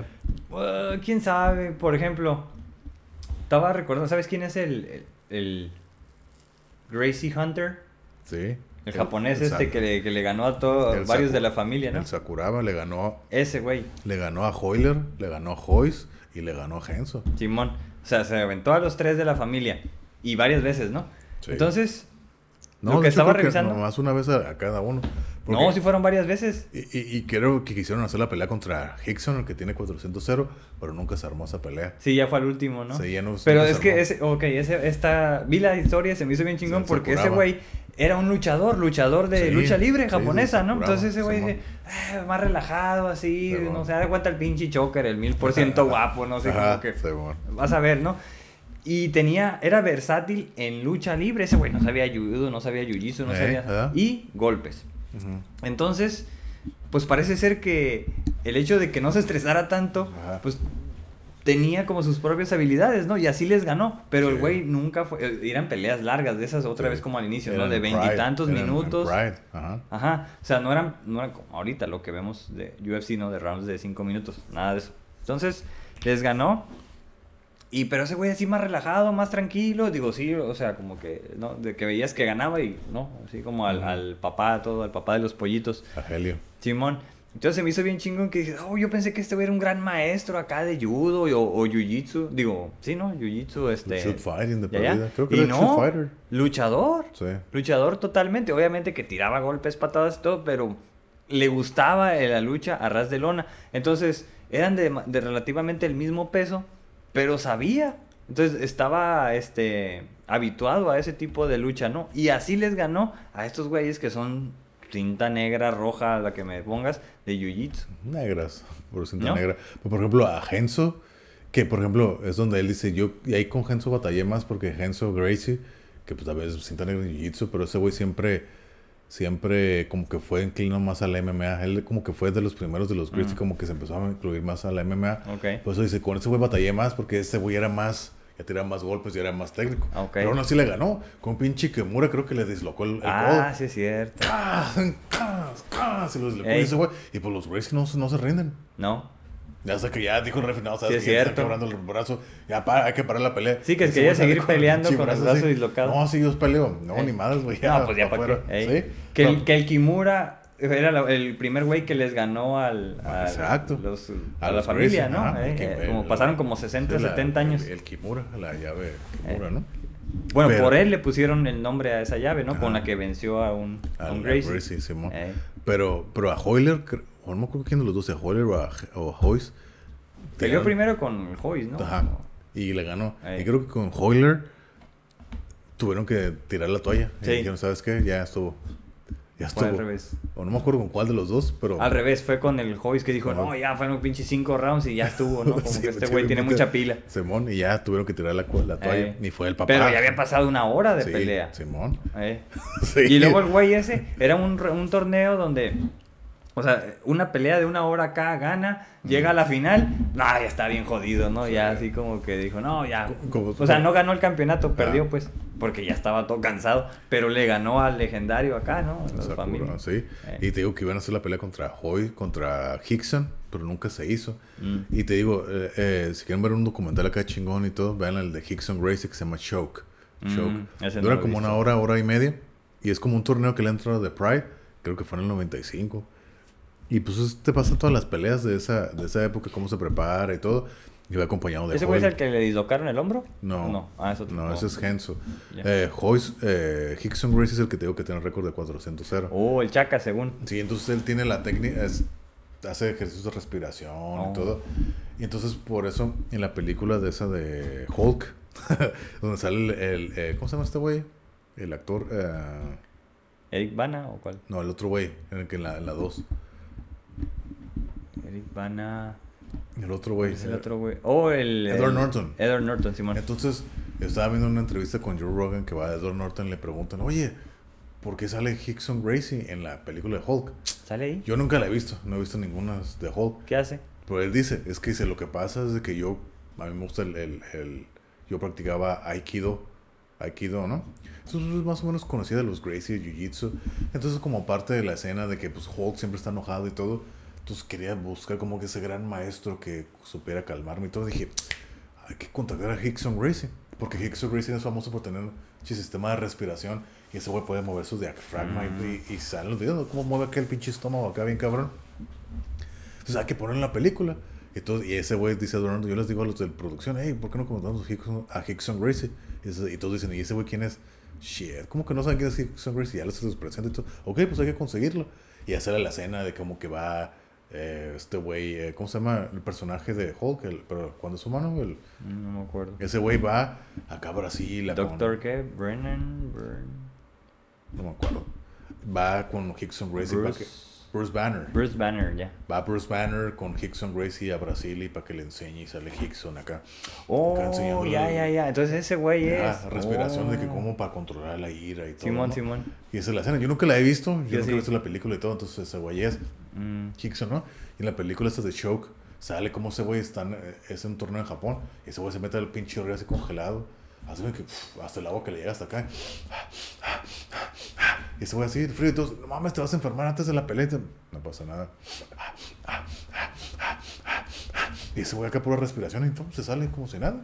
Ese güey así, todo por la respiración. Pues es lo que dice, Y hay lo- un vato. y lo que el Wim se Hof. ¿no? El Wim Hof, ese güey el holandés. Ujú. Entonces, por ejemplo, el hijo de, de, de Hickson, Kron, que, tam- que, es el que se acabo de decir que es el único Gracie que está ahorita en el roster de la UFC, ese güey hace lo mismo. Mm. Aparte, ese güey es vegano, es compa de los Diaz Brothers, ese güey es bien compa, hace triatlones y pues tiene pinche buena condición. Pero ese güey pelea en 145 libras. el- Está más chico. Está más, está más delgadillo. Ese güey lo ves, parece pinche homeless, así güey, todo pinche barbón, así todo greñudo. Acá lo ves. Y acá. ¿no? Ajá, y acá se pone. De hecho, en, en, en ese canal de Munchies, que se llama The UFC Fighter, de, no, de Jiu-Jitsu, de Vegan Jiu-Jitsu Fighter. Pero Mm. como 15 minutos de pan, así como que todo un día en la, en la vida de Kron. Órale. Y como qué es lo que desayuna, qué es lo que come y todo, y qué es lo que hace, se va en bicicleta y todo. Y pues que entrena más MMA y la chingada, ¿no? Está curada. Pero pues ese güey acá, pues es vegano y acá se pone en la playa. Y acá igual que el papá, mover el pinche el estómago acá. Ah, le pum, enseñó. El pinche diafragma. Y Órale. pues toda esa madre pues les ayuda. Pues les sí. ayuda a, a, por lo menos a Hickson y a Kron. Y está curada, está, está curada. Pero pues ya son como cada uno.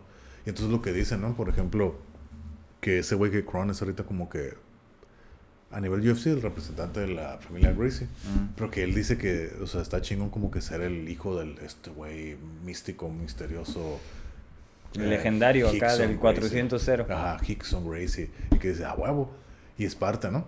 Y por ejemplo hay una Pues ya perdió el güey. Oh, no, sí, sí, y aparte, te digo, en el Jiu-Jitsu está el torneo según que más cabrón de Jiu-Jitsu, que es no gi, sin esta madre, Ujú, ujú.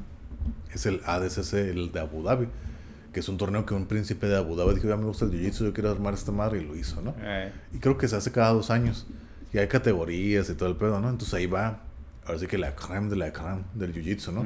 Y ahí tienes que ir bajo invitación, ahí te invitan. Tú no puedes, oh, yo me inscribo, no, ahí te invitan, llegas con invitación. Entonces, pues ahí van, pues lo chingón de lo chingón del Jiu-Jitsu. Y pues obviamente Kron ha ido y todo, ¿no? Hay una pelea, hay un, hay un video donde está Joe Rogan y Eddie Bravo. Que Eddie Bravo es otra historia de Jiu-Jitsu, ¿no?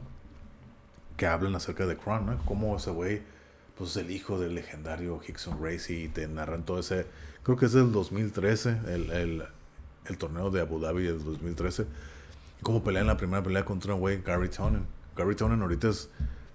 Ahorita cuento toda la historia, ¿no? De que lo que consideran ahorita ya el AJJ, que el. American Jiu Jitsu. ok. Que ahorita lo contaré, así me que va rápido, ¿no? Entonces pelea, esa pelea contra Gary Tonin.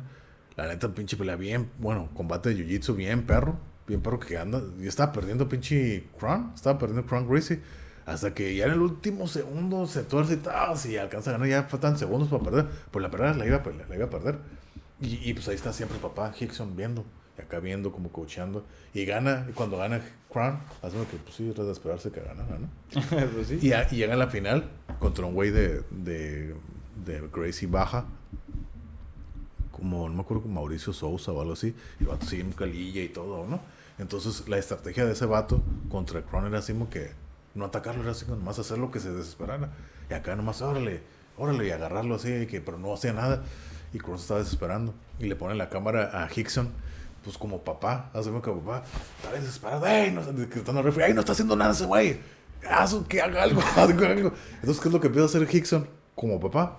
Empieza a hacer sonidos de gallina. ¡Pa, pa, pa, pa, pa! pa, pa, pa, su gallina, chicken, chicken, pa, pa, pa, pa, pa. Y como que eso distrajo al otro güey y como que le mete presión para que ya ataque a, a Kron.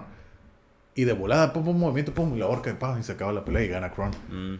Entonces, o sea, y todo porque el papá, Hickson Gracie, el legendario, digo. así, No, es- Entonces, el papá de los pollitos. Ajá, pues sí, básicamente. Eh. Entonces lo que están contando, todo eso lo que se está contando Joe Rogan y, y Eddie Bravo, porque son bien compas de esos güeyes, porque esos güeyes son cintas negras en Jiu-Jitsu los dos, Eddie Bravo y Joe Rogan. Entonces dice, dice lo que donde llegan el papá por el hijo, ¿no? O sea, aunque pues, ya este güey está cabronito, pero no deja de ser su hijo, ¿no? Entonces Eh. dice, ya como que no te importa, yo no lo puedo decir, yo, yo como Carlos, yo no lo puedo decir porque yo no tengo hijos. Pues ya como padre, uno dice, no te importa hacer todo lo posible porque tu hijo Gane. so- sobresalga, ¿no? Pues sí. Hasta este güey, Hickson Gracie, es pinche macho y todo, llegar a hacer sonidos de gallina para que tu hijo gane. chicken, chicken. y Pues acá sí. distrae al peleador y pum, pum, y ya el hijo gana, güey. Entonces, eso se va a hacer bien chistoso. Pues Se sí, hizo- datos se- curiosos.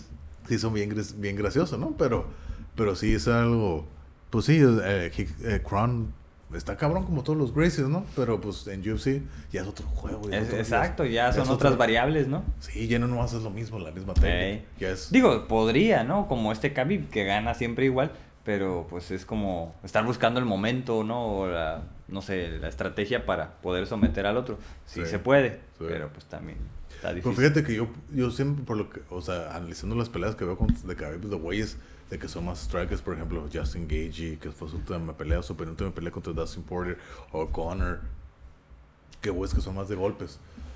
Yo como que lo que veo es de que esos güeyes están, como están esperando que Khabib siempre te va a atacar para tirarte, como que no se pueden estar así como que sueltos para nomás por los golpes porque saben que en cualquier momento te están atacando. Entonces, no están, no están enfocados simplemente a pelear acá arriba, siempre están como que a la expectativa. Entonces, Ujú. como que no los. No, no están concentrados al 100% de puros golpes o patadas. Entonces, siempre están así como que "Oh, este güey en cualquier momento va a querer Claro. tirar. Sí, pues sí. Y no los deja estar así como que a gusto y que fluyan bien en la pelea. Ujú. Es lo que yo veo. Entonces, como que, lo que ¿por qué chingados no pueden hacer nada? Pues es que es parte de... Está- todos están así como que la expectativa, están esperando que los ataque. Y, y siempre. O sea, y es lo que dicen, que te tira acá dos, tres golpes y pum, ya te tiene acá abajo. Acá atrás y ya te tira y todo. Pues sí. Entonces dije, uy, por ejemplo, cuando peleó contra Dustin Poirier, que fue la primera pelea en Abu Dhabi, dije, y este güey por así estuvo de ganarle. Con una pinche guillotina lo agarró, pero no estaba, no estaba bien posicionado eh, Dustin Poirier. Y dije, ay, güey, y, y se vio que Khabib ya sí la estaba sintiendo, así me que, ay, a la verga. Y se vio que estaba batallando. Y pues Dustin Poirier estaba así con todo, apretando el pinche brazo. Y se le zafa y dije, fu, hasta la cara de Dustin Poirier se ve, fu, ya valió madre. Y se para Khabib enojado, ta, ta, ta, lo agarra, lo madre y, y lo ahorca y pierde. Y Mm. gana, ¿no? Entonces dije, y ese güey es el que estaba así más cerca. De ganarle. Más cerca de ganarle. Pero por ejemplo, cuando Khabib ganó el título contra Al, Quin- Al Quinta o algo así se llama, Ah. ese güey es el único que le ha aguantado los cinco rounds.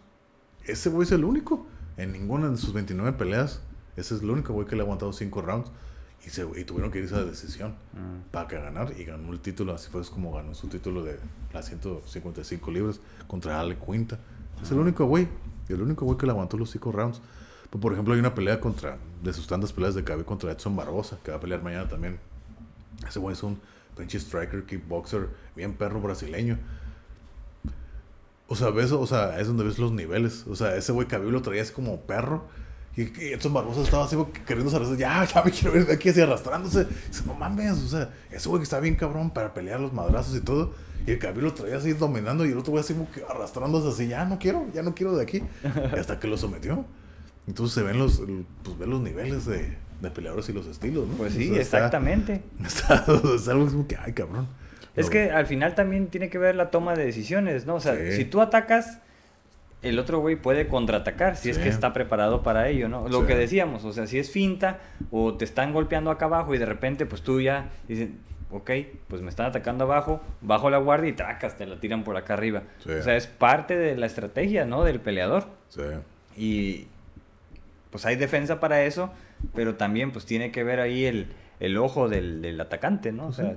tiene Sí. que ser Ahora sí que la preparación, no que tanto prepararse para acá, para, el, para tu contrincante, ¿no?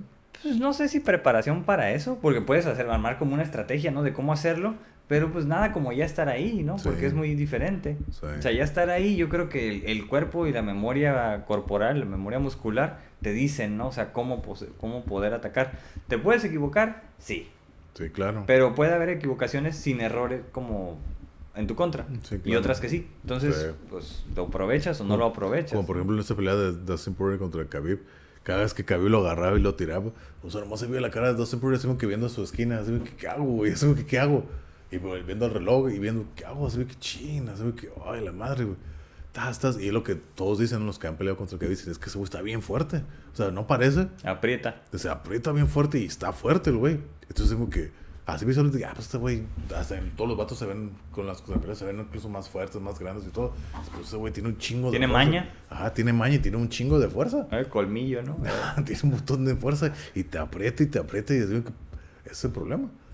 Pues y, sí. y todo se ve que siempre que los tiras se ve que fuck, así como que y, que es la No, ya saben que los va a tirar. Sí, ¿no? y Ajá. por eso te digo, siempre están las expectativas así que, ay, como que no los deja estar así a gusto, de pie y todo, porque saben que en cualquier momento los va a atacar. Y tienen que caer pinche sprawl y todas esas madres. Pero, y siempre los tira y se los lleva contra la jaula. Y ahí los arrincona. Tas, tas, tas, Sí, sí, sí. ground and pound, ground and pound. Y esa es la estrategia de ese güey. Como, como dicen, está, ese güey es moler a los pinches contrincantes. Pues sí. Molerlos Es que hasta- es parte de, ¿no? O Sí. sea, digo, en el box es más común. Sí. Porque a veces, ah, los noquea hasta el noveno round. Pues sí, porque lo vas moliendo, moliendo y ya es más fácil. Sí. Pero, digo, si lo quieres hacer desde el primer round, pues está más difícil. Lo mismo aquí, ¿no? O sea, tienes que, que molerlo. Y creo que esta, la Chepchenko lo dice, ¿no? De que hay que golpear el cuerpo y que hay que estar atacando en todos lados para Sí. que, pues, pongas o impongas, ¿no? Tu, tu plan de, de pelea. Sí. Pues sí, ahí está. Sí, sí, sí. Sí, Sí, lo que te digo, que ahorita que estaba mencionando que estaba lo de Kron y lo del Abu Dhabi, que lo que llaman ahora el AJJ, ¿no? Que es American Jiu Jitsu. Mm. A lo que yo entiendo, el American Jiu Jitsu es como que, pues como otra escuela nueva que a mí, a lo que yo entiendo, igual, los que sepan, que me corrijan. A mí es un, es un estilo de Jiu Jitsu que ya no me, a mí no me gusta de todo, porque es como que ya, pues ahora sí como que más moderno donde el enfoque es más atacar las piernas nomás. Y los, el tobillo, los Talón de. Aquiles. Sí, ¿no? Todos los- el talón y todo. Y se me hace aburrido. Por ejemplo, yo creo que los, ma- los, los exponentes más, más dominantes en esto son los, los güeyes del Danaher Squad. Que esos güeyes, por ejemplo, ahorita que es el, el, el que dicen que es el rey del jiu-jitsu, ahorita en, en No Gi, que es Gordon Ryan. Ese güey es un morro de 25 años. Ya se retiró dice, pues ya nadie me gana, yo soy el rey. Y la chica sigue peleando y todo. Acaba de pelear hace como tres semanas. Y ganó, ganó. Pero pues es, es un squad, es un squad que en base en Nueva York, bueno, ahorita ya están todos en Puerto Rico. Órale. El, el, el coach, que es John Danaher, por eso se llama el Danaher Squad. Ese güey es un güey, creo que es inglés. Ese güey los entrena y tiene varios. O sea, este güey, incluso Gary Tonnen, el que peleó contra Conor Gracie, eh, eh, Ryan, eh, Ryan Gordon, eh, Craig Jones, que es el, el 2, es un güey australiano, que ese güey dice, yo siempre soy el 2, no importa. Y por ejemplo, ves peleas entre ellos y que han- les ha tocado pelear entre ellos, a Gary Tonnen con Craig Jones o Craig Jones contra Gordon Ryan, y como vienen de la misma escuela, Mm. pinches peleas duran un montón y se van hasta tiempos extras y todo. Órale. Porque se conocen, pero cuando pelean con todos esos güeyes, esos güeyes, pum, de, de volada, dominan. Tas, tas, tas, tas, tas. Pero incluso los hermanos de, de, de Gordon Ryan, Nicky Ryan, ahorita todos se fueron a, a Puerto Rico. A todos están allá. Entonces, squad, ese squad está ahí en, en Puerto Rico. Están construyendo todo desde cero allá. Mm. Estaban basados en Nueva York, en el gimnasio de Henzo Gracie, el que perdió contra el Sakuraba Mm. Porque ese güey estaba basado en Nueva York. Y, ese es de, y de hecho, muchos peleadores de UFC pel- eh, entrenan en, ese, en, el, en, el, gym. en el gym de Henzo Gracie en Nueva York. Muchos pelean allá. Pero pues, ese güey, ¿cómo se los presta a esos güeyes ahí para que entrenen en el Danaher Squad? Y ahí entrenaban, pero ahorita todos están en Nueva York, en, en Puerto, Puerto Rico. Rico. Están allá entrenando. Pero, por ejemplo, este güey que te digo, Craig Jones, que es el, el 2, el, sí, yo soy el 2, siempre no hay pedo. Siempre soy el 2. Pues si te fijas, todas las peleas de esos güeyes, es lo que no me gusta, es de volar a atacar las piernas. Pues Eso, sí, los mí- puntos débiles, ¿no? Más sí, débiles. sí, y es lo que dice John Danaher, es, es, es que las piernas es más del 75% del cuerpo. ¿Por qué no atacarlo? Porque el, jiu-jitsu clásico casi todo te ataca de la cintura para arriba. Todos, todos, ahorcarte, los brazos, el hombro, el codo, todo, todo. Sí hay ataques a las piernas, pero casi no son muchos. Ah. Y esos güeyes, todos enfocarte en la pierna. Siempre es tratar de aislarte una de las piernas, separártela del cuerpo y agarrarte Doblarte, el talón. Doblártelo para adentro, Pues para sí. afuera, los dedos, todo. Siempre es, y siempre es enfocarte en eso. Acá tratarte y buscarle y hacerte Pues acá es lo que, tas. lo que hizo perder al legendario Aquiles. Eh, sí. Ah. Y es lo que hacen. Ese güey, el- lo que llaman AJJ, American Jiu-Jitsu. Y, y te digo, y luego está el Combo Jiu-Jitsu, el CJJ, ¿no? Que hizo Eddie Bravo. Que Eddie Bravo es otra historia. No voy a contar la historia de Eddie Bravo. am- Ya revisé un poquito así, ya lo vi, dije, eh, como que no sé, no, no, no, no lo veo como artista marcial. Ya sé que sí, le ganó a aquel vato y todo, pero... Sí, o sea, es una historia y "Eh". véanlo. Hay un, document, un mini documental de ese güey, Eddie Bravo. Cómo construir un imperio, ¿no? Ey. Está curada. Sí. E Hizo su, su estilo y todo, ¿no? Todo a base de ese güey quiso mezclar el jiu-jitsu con el, con el MMA. Como crear toda una, una escuela, una institución de jiu-jitsu, pero para el MMA, no como jiu-jitsu como deporte. Ujú. Eso fue lo que ese güey quiso. Es lo que hizo su escuela, Ten Planet Jiu-Jitsu o el Planeta Décimo. Eh, eso, es- eso es su escuela. Él, su maestro fue Jean-Jacques Machado, que es, los Machados son cinco hermanos, primos de los Gracies, de donde él aprendió, ¿no? Mm. Y la historia está bien curada porque cuando él, él en el 90, ¿no? En 2000 creo, fue a Brasil, él siendo, Eddie Bravo siendo cinta café, fue a un torneo en Brasil, pelea contra el Hoyler Gracie, le gana por triángulo, con un triángulo le gana, y así que, ay, güey, gana, fue, la, legendario, fue ¿no? la sensación, Ey. regresa a Estados Unidos, su, su profesor Jean-Jacques Machado, siendo primo de los Gracie, le dice, ¿sabes qué? Como ya ganaste, te voy a dar la cinta negra. Pero ese güey, Jean-Jacques Machado, se, se quita su cinta negra y se la da a él. Esa madre veces me hace así, "Ay, a la Hiciste lo verga". imposible, esa casi, madre, casi, Esa madre se me hace así bien perro. O sea, no le da una cinta negra nueva. Le da la cinta negra de su profesor, toma, es tuya. Ay, la madre. Y se la queda, ¿no? Hace su, su escuela, ten planes de jiu-jitsu. Y hay como más de 50 escuelas alrededor del mundo de esa madre, ¿no? Tony Ferguson, el cucuy, es alumno de ese güey de jiu-jitsu. Mm. Tony Ferguson cuando se gana el, el título interino contra Kevin Lee, gana con un triángulo. Regresa a, Jiu- a Templana Jiu-Jitsu. Eddie Bravo le da su cinta negra. La da- queda del otro vato. Pero le da la cinta negra que le dio su profesor. Entonces como que le pasa la cinta negra. Y ahí es donde cuenta esa historia. Yo no sabía. Ahí es donde cuenta esta historia. Me la dio Jean-Jacques Machado cuando yo le gané a Hoyler Gracie y la chingada. Y ahora se la doy a Tony. Y Tony Ferguson, ay, la verga, pues esa madre es como que el legado. Todo va- el peso queda Sí, ahí, ¿no? O Eh. sea, el peso, por así decirlo, el legado, el honor. El legado, ¿no? Exactamente. ¿no? La, la, la, la escuela, ¿no? Y se lo da a Tony, Ey. al cucuy. Es que, oh, la verdad, esa madre se me hace bien perro. Se me hace Pues bien claro. perro. Sí, ¿no? Sí. Pues si quieren ver esa historia de, de Eddie Bravo, está curada. Ahí en, en, en, en YouTube lo pueden encontrar Eddie Bravo, Building an Empire, construyendo un imperio. Está curadilla. Sí, yo vi un poquito y así por lo que vi dije, no, este güey no se ve así como ni artista marcial ni No, nada, pero, se el- ve como otro pero el vato está bien cabrón. O sea, No, pues ya cuando lo ves, rockero, ¿no? Sí, ese güey era así metalero Trucha. y todo. Eh. Metalero. Y como ve, como me dio A risa. lo mejor si lo invitamos viene al vórtice. Pues acá no está, no está lejos y luego si viene para Tijuana a veces acá sus terapias de, de células madres. Ah, ya ves. Entonces acá playas, entonces a lo mejor y sí le cae como que se vuelve bien alivianado. Sí, se ve que es bien aliviado. Bien, no, entonces sí lo admiro. bien alivianado. Para que vengan. Eddie Bravo. Y, y, o sea, su historia es de por qué empezó el jiu-jitsu, porque pues ese güey siendo metalero, vio a Yves Malmsteen y lo vio y dice, no, este güey se puso bien gordo. Yo no quiero, si vamos a ser rockero tenemos que estar acá en forma y todo, tengo que hacer algún deporte. Órale. Y se metió karate y vio que salió cuando empezó el, el UFC, vio que el jiu-jitsu lo estaba ganando todos, dijo, yo quiero aprender eso. Y fue Ah. cuando aprendió jiu-jitsu. Y entonces dice, pero todo por ver a Invel Malmsteen, dice, ¿cómo se puso bien gordo este güey? Yo no quiero, si vamos, tienes que ser boxer, tienes que estar acá, acá bien perro, acá bien, pues acá en forma. No, sí se ve que está fit, ¿no? El vato. Sí, sí, sí. Eh, Sí, tiene la pinche columna bien operada y fierros en todas partes. ¿A poco? Sí, Órale. pero, pero es lo que dice, pues ya es que ya no puedo Entonces rolar. ya es android ese vato. Sí, sí, ya no puedo rolar con cintas negras porque pues es difícil. Rolo así con blancas, azules, así, lights, y ya no puedo hacer mucho. Mm. Pero, pero sí, se ve que ah, pinche bien eliminado, está medio ondeado con sus teorías de conspiración. Órale. Pero, pero pues digo, algo, a lo mejor lo invitamos y lo traemos como el primer guest. Dale para la otra temporada ya que vengan los invitados. A Eddie Bravo, tarea curada. Pues que sí, no, aquí por donde andamos, pues tenemos Digo, en teoría. Y de hecho, en San Diego hay tres escuelas de, de, de él, de Templanet. Están los, los, los hermanos Ramírez, uno en cada uno. Y el otro no me acuerdo quién está, ¿no? Los, los, los eh, Gio Ramírez y Boogie Ramírez, que son todos esos discípulos de ese güey, que todos los torneos de Templanet, esos güeyes siempre son como sus estrellas, Mm. que se llaman, ellos le llaman Templanet Freaks, porque esos güeyes son como breakdancers, y aparte con Jiu-Jitsu son bien flexibles. Órale. Y aparte como el, el sistema de, de Eddie Bravo, o sea, nes- tienes que tener cierta flexibilidad para hacerlo también. Esos güeyes son breakdancers y todos. Y esos güeyes tienen récord de llegar a la cinta negra. Esos güeyes empezaron pues, desde cero en tres años, cinta negra. Entonces eso es casi imposible. En promedio, en Jiu-Jitsu, porque si antes llegas de cinta blanca a cinta negra, en promedio una persona normal tarda 10 años. Órale.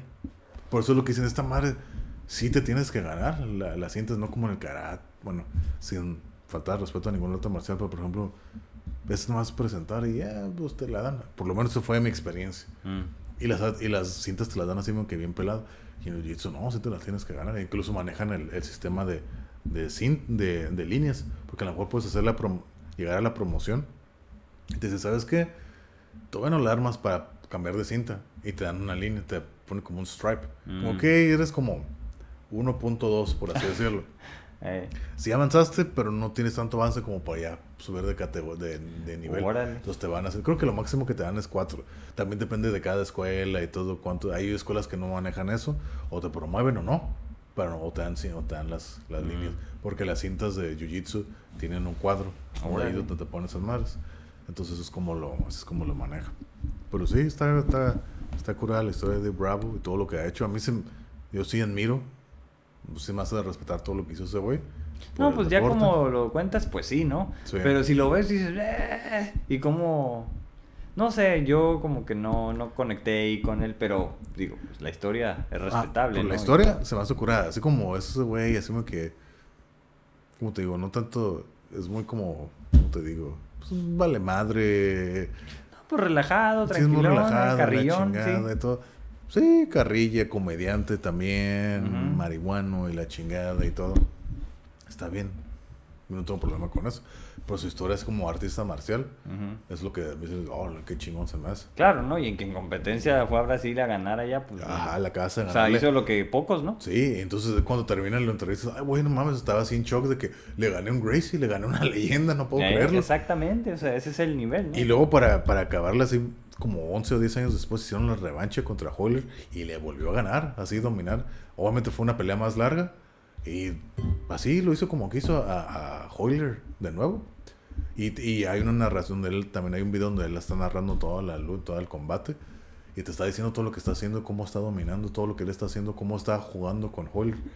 Y dice, ay, la verga, ¿y tú te quedas, tú puta cabrón, o sea, no nomás es cualquier pendejo. Exacto, o sea, Sí, tienes que está- tener sí. una estrategia, pues Sí. no nada más es ahí, ¿no? Y- Vamos a la y se va. Ajá, y te está platicando todas las mañas, o sea, que, pues, que él ya tiene contra, contra Hoyler Gracie, que, la, que las va moviendo. No, mira, yo quería que yo quería irme para este lado, pero yo sabía que si quería atacarlo del lado derecho, ese güey se iba a poner, se iba para el lado izquierdo. Entonces, ¿qué es lo que hago? Si yo quiero hacerme para el lado derecho, me hago como que al lado del lado izquierdo para que ese güey se vaya para y ¡pum! me cambio. Pues sí. Entonces, esos, piqui- esos detallitos, ese güey, te- órale, ya lo estás viendo.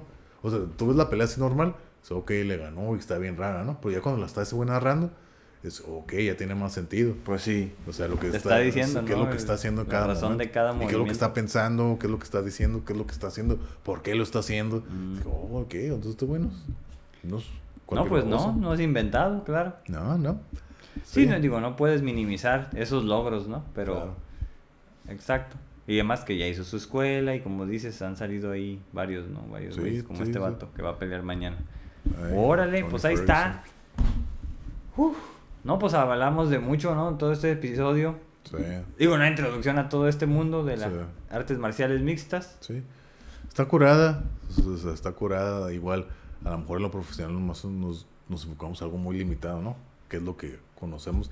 Desafortunadamente, pues porque es lo más mainstream, que es el UFC, Sí, ¿no? es lo que está a la mano, Sí, exactamente. te digo, a lo mejor también está Bellator, he visto peleas de Bellator, están curadas.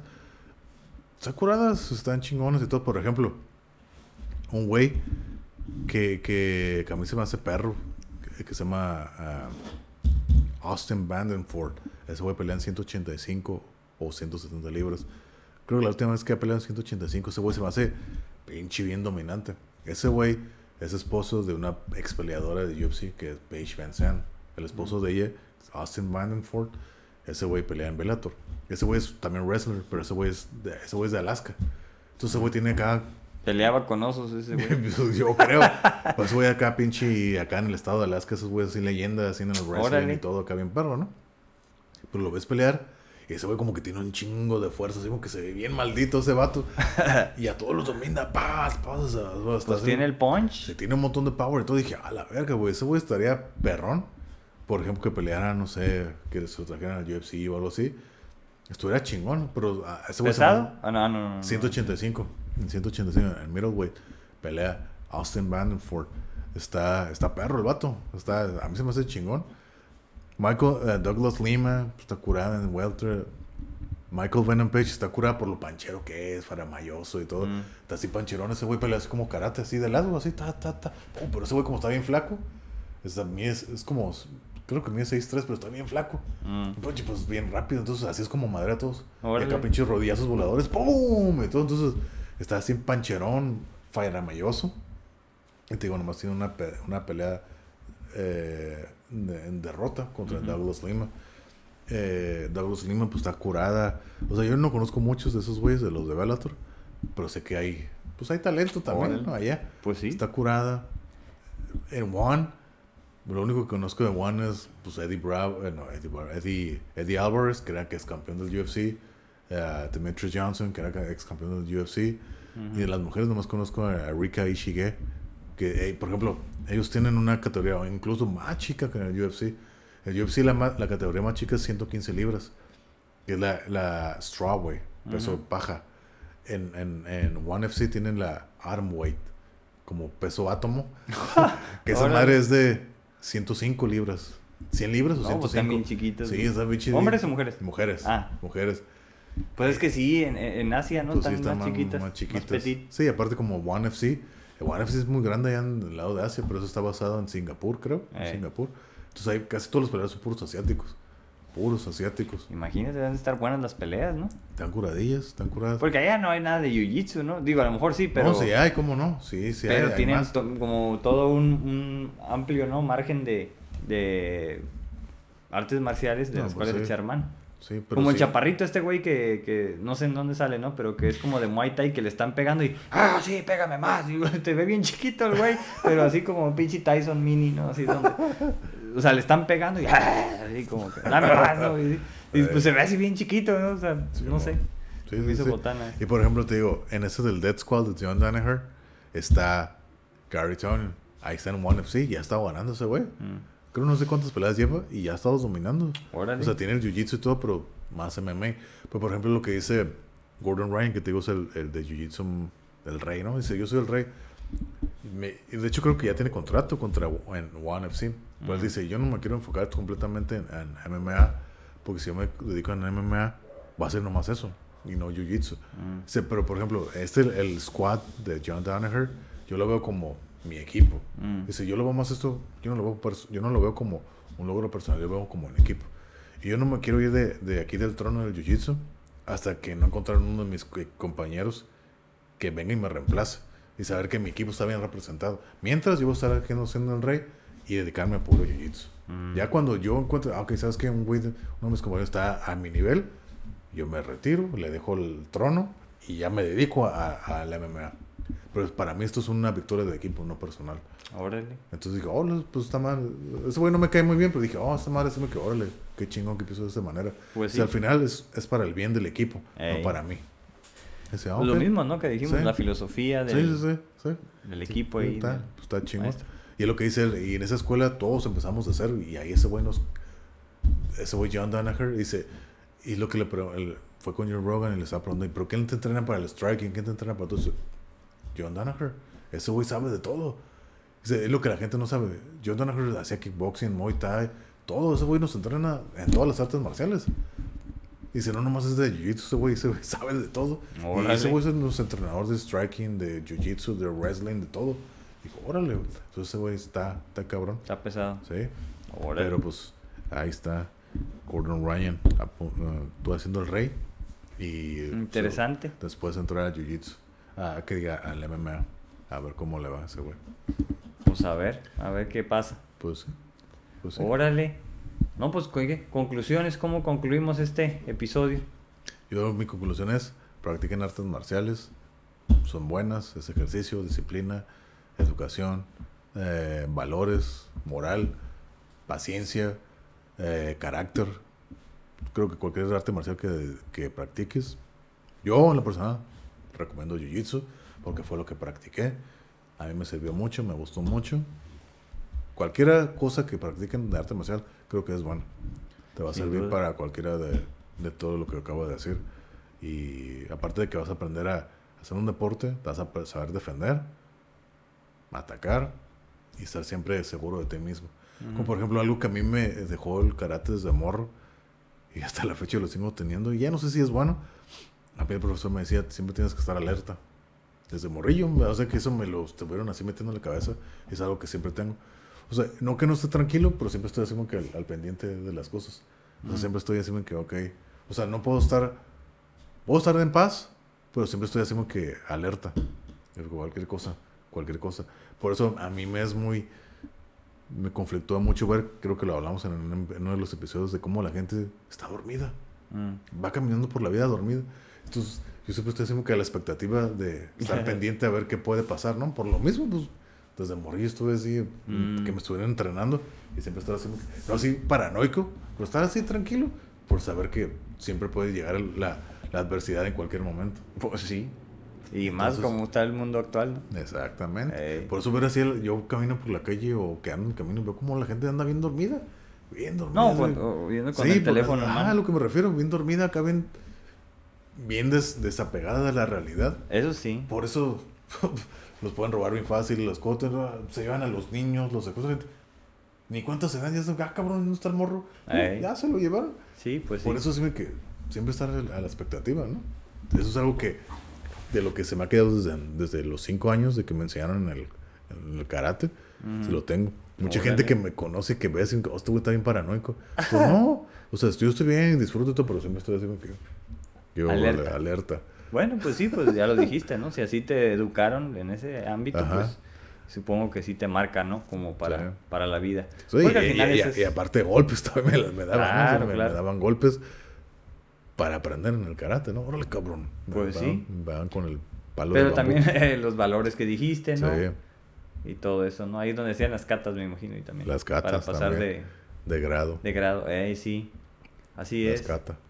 Bueno, no, pues en este caso mi conclusión, fíjate, a pesar de que mucha gente piensa que, que es muy salvaje, ¿no? Esto de que ah, terminan todos ensangrentados o están peleando donde el piso está todo lleno de sangre. Digo, ya no es de ellos, ¿no? Porque la intentan limpiar y todo. Ah, sí, qué pues- salvaje, no Pues este se mundo quedan las moderno. manchas, sí se quedan las manchas ahí Sí, de pues sangre y claro, todo. ¿no? Pero, pues yo creo que esto son tradiciones ya milenarias, ¿no? De lo que hablamos hace rato, ¿no? De los diferentes este, artes marciales, precisamente. Sí. Aquí es mixto porque estás mezclando diferentes artes marciales de las que ya hablamos, ¿no? Sí, bueno. Entonces, eh, pues sí es un tanto salvaje si lo quieres ver así, pero por otra parte, pues es el arquetipo del guerrero, ¿no? O sea, el Exacto. peleador. Entonces, a pesar de que el mundo vaya hacia un lado, siempre va a haber gente que tenga, pues, no sé, sea hábito de pelear, que tenga Sí. predilección por tirar moquetes, ¿no? Por aprender a ser un mejor guerrero, ¿no? y entonces han habido, Ah. sí, han habido como, pues muchos guerreros famosos, ¿no? Entonces, digo, a lo mejor antes, pues con espada, escudo, lo que sea. Ahora, aquí es como más, este, con solo tu cuerpo.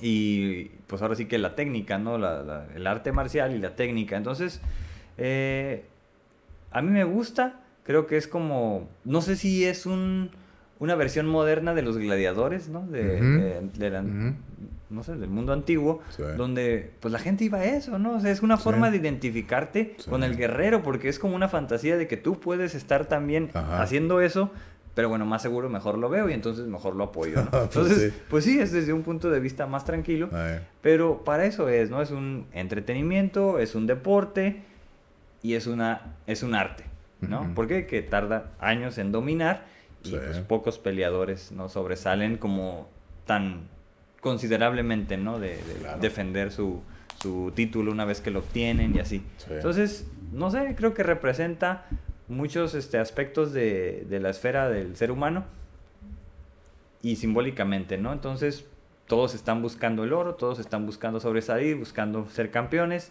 buscando ser mejores. Y creo que también podemos aprender, ¿no? De ellos, de esa disciplina que tienen. Sí, claro. Algo, algo menos, ¿no? Digo, no nada más quedarnos de que, ah, qué salvaje, qué violento, sino ver qué podemos aprender. Que a lo mejor no hablamos en este episodio de eso, pero las historias que están detrás de cada peleador. Exactamente. Wow, ¿no? Eso es lo que... Exacto. Por ejemplo, hay una, relevante. hay una, hay una, por ejemplo, tu peleador Dominic Cruz, que entrena aquí en San Diego. Dominic Cruz que fue, yo creo que es de los pocos peleadores del Strikeforce, que como UFC compró Strikeforce, de los, creo que fue el primer campeón de peso gallo de 135 libras de la UFC. Pues ese güey venía de Strikeforce, fue el primer campeón. Y pues sí, reinó y la chingada, tuvo se lastimó la pierna, la rodilla, se deprimió y todo porque pues creyó que no iba a volver a pelear. Y ya cuando estaba listo, estaba entrenando y ¡pum! se volvió a lastimar y todo otra vez.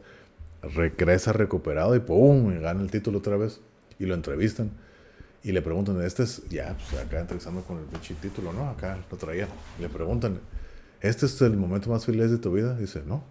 Es el momento más feliz de mi vida. Es cuando me di cuenta de que yo no necesitaba el título para ser feliz. Y dice, ay, a la verga, eso se hace así porque... Oh. Dije, Pura filosofía. Sí, dice, dice, no, cuando me di cuenta que yo necesitaba esto para ser feliz, es cuando ese fue el mejor momento de mi vida. Oh. Hasta el entrevistado se queda, Pues sí, te está cambiando todo el oye, chip, la ¿no? verga. Y el vato se queda, ok, vámonos. Y dije, ay, Sabias palabras. A la madre, güey. Órale, güey. Pinche Dominic Cruz. de que, Es que imagínate, ¿no? Estar sometido en esos niveles de estrés, ¿no? Donde te están dominando, te están lastimando el cuerpo, etc, etc.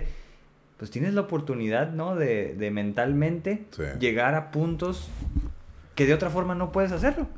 O sea, se aprende algo de esos niveles de estrés donde tu cuerpo está siendo desquebrajado ahí, lastimado, ¿no? Entonces, no sé. Es es- que- es se que- alcanzan como nuevos reinos en Sí, el. claro. en el- es que al final de cuentas yo creo que, por ejemplo, la vida así de un peleador profesional, sí, todos tienes que tener algo de, no sé, güey, algo... no- no- Sadismo. ajá, sí, pero también creo que es de mucho respeto el hecho de dedicarle todos los días de tu vida a estar entrenando, practicando, Claro. todo eso es pinche disciplina y respeto bien cabrón. Claro. O sea, para entrenar, para que te vayan y te partan la madre.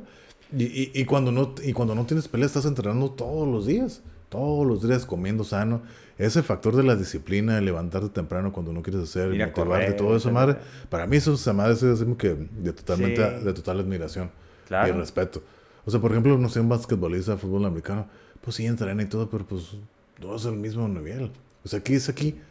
Tu trabajo es encerrarte en un pinche, con una jaula y partirte la madre con otro cabrón. Sí. Y que te puedes, como puede ser la última pelea y el último día de tu vida, como puedes salir con un brazo roto, pata rota, contusión, ciego, no sé, algo, un ataque al corazón. Ya ves lo que cosa. pasó con el Canelo, ¿no? El güey que le ¿Eh? quebraron el pómulo. Sí, o sea, nunca sabes cómo vas a salir esa madre. y Es. Y estaba invicto el güey.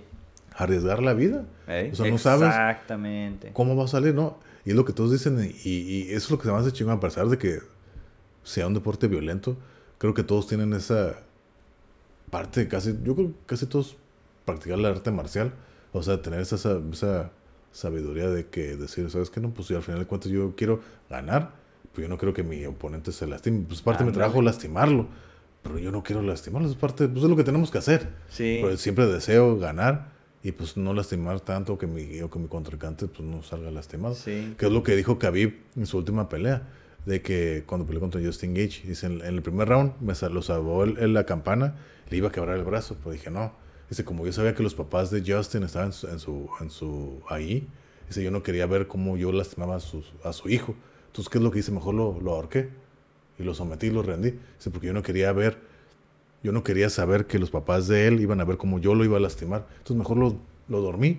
Pues Daniel pues, se levanta y no. Imagínate, o sea, eso no Ajá. lo anticipas, ¿no? Sí. Eso lo, lo piensas en Sí, la pelea. Sí. Entonces, Entonces, dije, ay, güey, a la verga, o sea, que, o sea, qué chingón de ese güey. Dice, Pues sí. sí, dice, no, dice, y le iba a quebrar el brazo, lo bueno que le salvó la campana. En el segundo round dije, también lo iba a someter, pues mejor lo dormí. Ahí, pues no hay problema, se levanta y todo. No lo noqué, no le quebré el brazo, la pierna, nada.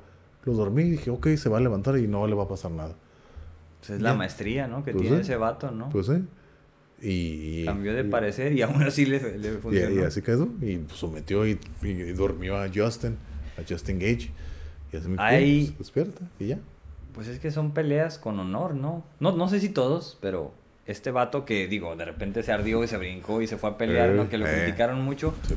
Pero, digo, aprendes la lección, lo que sea, tiene, hay honor, ¿no? En este caso. Y ahí está, ¿no? Es una muestra. Entonces, creo que todos lo tienen, al menos cuando pierden, ¿no? Que dicen, pues Sí. me, me la partió, pues ya ni modo, ¿no? Le doy la mano y pues, en su gran mayoría creo que funciona y sucede, ¿no? Sí, sí, sí. Y eso es lo que se me hace chingón. No sé que todos por lo menos decimos que, ok, Simón, respetan. Pero, por ejemplo, alguien que a mí se me hacía, a mí Ronda Rousey es lo que no me gustaba, que era muy soberbio. Eh, sí, sí, y, sí, y, por ejemplo, muchas decimos que, ah, le querían dar la mano, oh, pues Simón, ya perdí. De acá, volteaba la cara contra Misha Tate, que tenían esa rivalidad contra Misha Tate. Ándale, que con va- el bomboncito. Ándale, que va a pelear otra vez. Misha Tate. Y acá peleó, pelearon dos veces. Una en Invicta y, y otra en, en UFC. Y las dos las perdió Misha Tate. Y pues Misha Tate, pues ok, se mola, dale mano. La pinche roca. Le boté la cara. Esa mamada, es como que. Pues a mí no se me hace. Se me hace- Tú eres la que ganaste. O sea, ¿por qué pórtate de esa manera? Sí. Y pues mira cómo terminó. Mira cómo terminó Ronda. Que al final de cuentas pues fue una, fue una máscara todo lo que hizo, ¿no? La noquearon. Volvió, regresó que más fuerte y mejor. 44 segundos Amanda Núñez, pum, pum, pum, puros. Todo le entraba en la cara. Ta, ta, Sí. ta, ta, ta, ta. Así ya. Bye bye. Y bye y bye. se retiró. Y se retiró. luchas. Y de las luchas y ya no sé qué onda con ella. Pues está embarazada ahorita. Ya, Órale. ya, ya se dedicó a, a otro ámbito. Órale, no, no sabía. Ya es como que yo le perdí la, la, el hilo. O sea, a mí nunca me cayó bien por lo mismo. Pero Mm. eso cuando le ganó el Hold Home dije, ay, huevo, qué chingón. Porque ahí le pusieron así como que yo creo que fue su pelea, así como que su prueba en realidad, así como que a ver si es cierto que Con una chingón. buena peleadora. Sí, contra Holdy Home, que era una striker. Porque todos decimos que las morras no que sean malas, pero como que Holdy era como que la supo medir, guardar la distancia, que era lo que... Tenía, ajá, ajá, ajá. Eso fue lo que No le la dejó de acercarse. Y pam, pam, patadas y pum, la noqueó con la patada. Patadón. Y pum, ¿Y azotó. luego qué? Le ganó el bomboncito que me la durmió. Ándale. Y ándale. luego ah, me duermen a la bomboncito. Entonces, no, pues es como que no, no hubo dominancia ahí más que de la, que, de la brasileira, ¿verdad? Pues bueno, pues sí, entonces, pues no tengo nada más que decir con este... Calen algún arte marcial. Yo recomiendo Jiu-Jitsu. Les digo, hay clases gratis. Vayan a cualquier escuela, te regalan la primera clase gratis. Y luego se van a otro gimnasio y otra clase gratis. Ándale, ¿no? Se les van a acabar las opciones, si se la quieren llevar, ¿no? Pero vayan con la mentalidad de que, por ejemplo, si quieren practicar jiu-jitsu o cualquier cosa, ¿no? Todo lo nuevo es lo difícil. O sea, en cualquier ámbito de la vida, cualquier cosa, todo lo nuevo es lo difícil. Y si realmente quieren, vayan con la mentalidad de que, ok, vas desde cero y eres, vas a ser el, el trapeador, el trapo de todos. Si vas con esa mentalidad y realmente te gusta y quieres seguir adelante. Humildad, Sí, ¿no? exactamente. Tener bastante humildad, lo que te dicen en el jiu-jitsu te hace humilde, cabrón. Porque ahí, pues ahí en el, en el como dicen, el, el, el colchón no perdona. Ahí Eh. todos son iguales. Ahí todos son iguales. Entonces, cálenlo. Si van con la mentalidad de que, ok, voy a aprender y voy a valer madre por mucho tiempo, mínimo unos seis meses, se lo recomiendo. Muy buen ejercicio. Toma ayudado y todo. Muy buena defensa personal. Muy buena defensa personal. Yo se lo recomiendo, altamente recomendado el Jiu-Jitsu. Gánenlo. No, yo creo que no se van a arrepentir. Ya depende del nivel de, de aceptación y paciencia de cada, de cada uno de ustedes. Pero muy Eh. bueno. O cualquier otra arte marcial, ¿no? Yo se lo recomiendo el Jiu-Jitsu porque no hay no golpes. Por eso. O sea, mucha gente que entra al box, kickboxing, karate, te dan putazo y uy, te haces, uy, ya no. Aquí no hay golpes. Aquí no hay golpes. Aquí nomás o te quebran algo o te duermen. Eso es todo, pero no, ¿Ah, sí? hay- no te van a dar madrazos. No, pero tampoco te van a quebrar. No, no, ¿verdad? obviamente no, porque pues, la escuela no te lo va a es el riesgo, pero, pues, tú te rindes muy- antes, ¿no? Ajá, es muy límite, es muy poco probable que te pase algo Sí. en el jiu-jitsu. O sea, es muy seguro, Es un ambiente controlado. ajá, muy controlado, es diferente. Es, aquí nos sales moreteado, pero por todo el pinche revolcadero que haces ahí, ¿no? Ey. No por los madrazos que te van a meter. Aquí, por eso es algo que me gusta de jiu-jitsu, no te recibes los golpes, ¿no? Pero cálenlo, cálenlo, sí se lo recomiendo. O si no, por simple disciplina o tener algo, algo diferente. Calen las artes marciales. Pues sí, nunca, nunca está de más. Y menos No. en esta ciudad donde vivimos, que es la No. más violenta de casi el mundo, pues más vale estar preparado. ¿no? Ándale. Bueno, pues ahí está. Con eso terminamos. Dale, sale, nos vemos. Boom.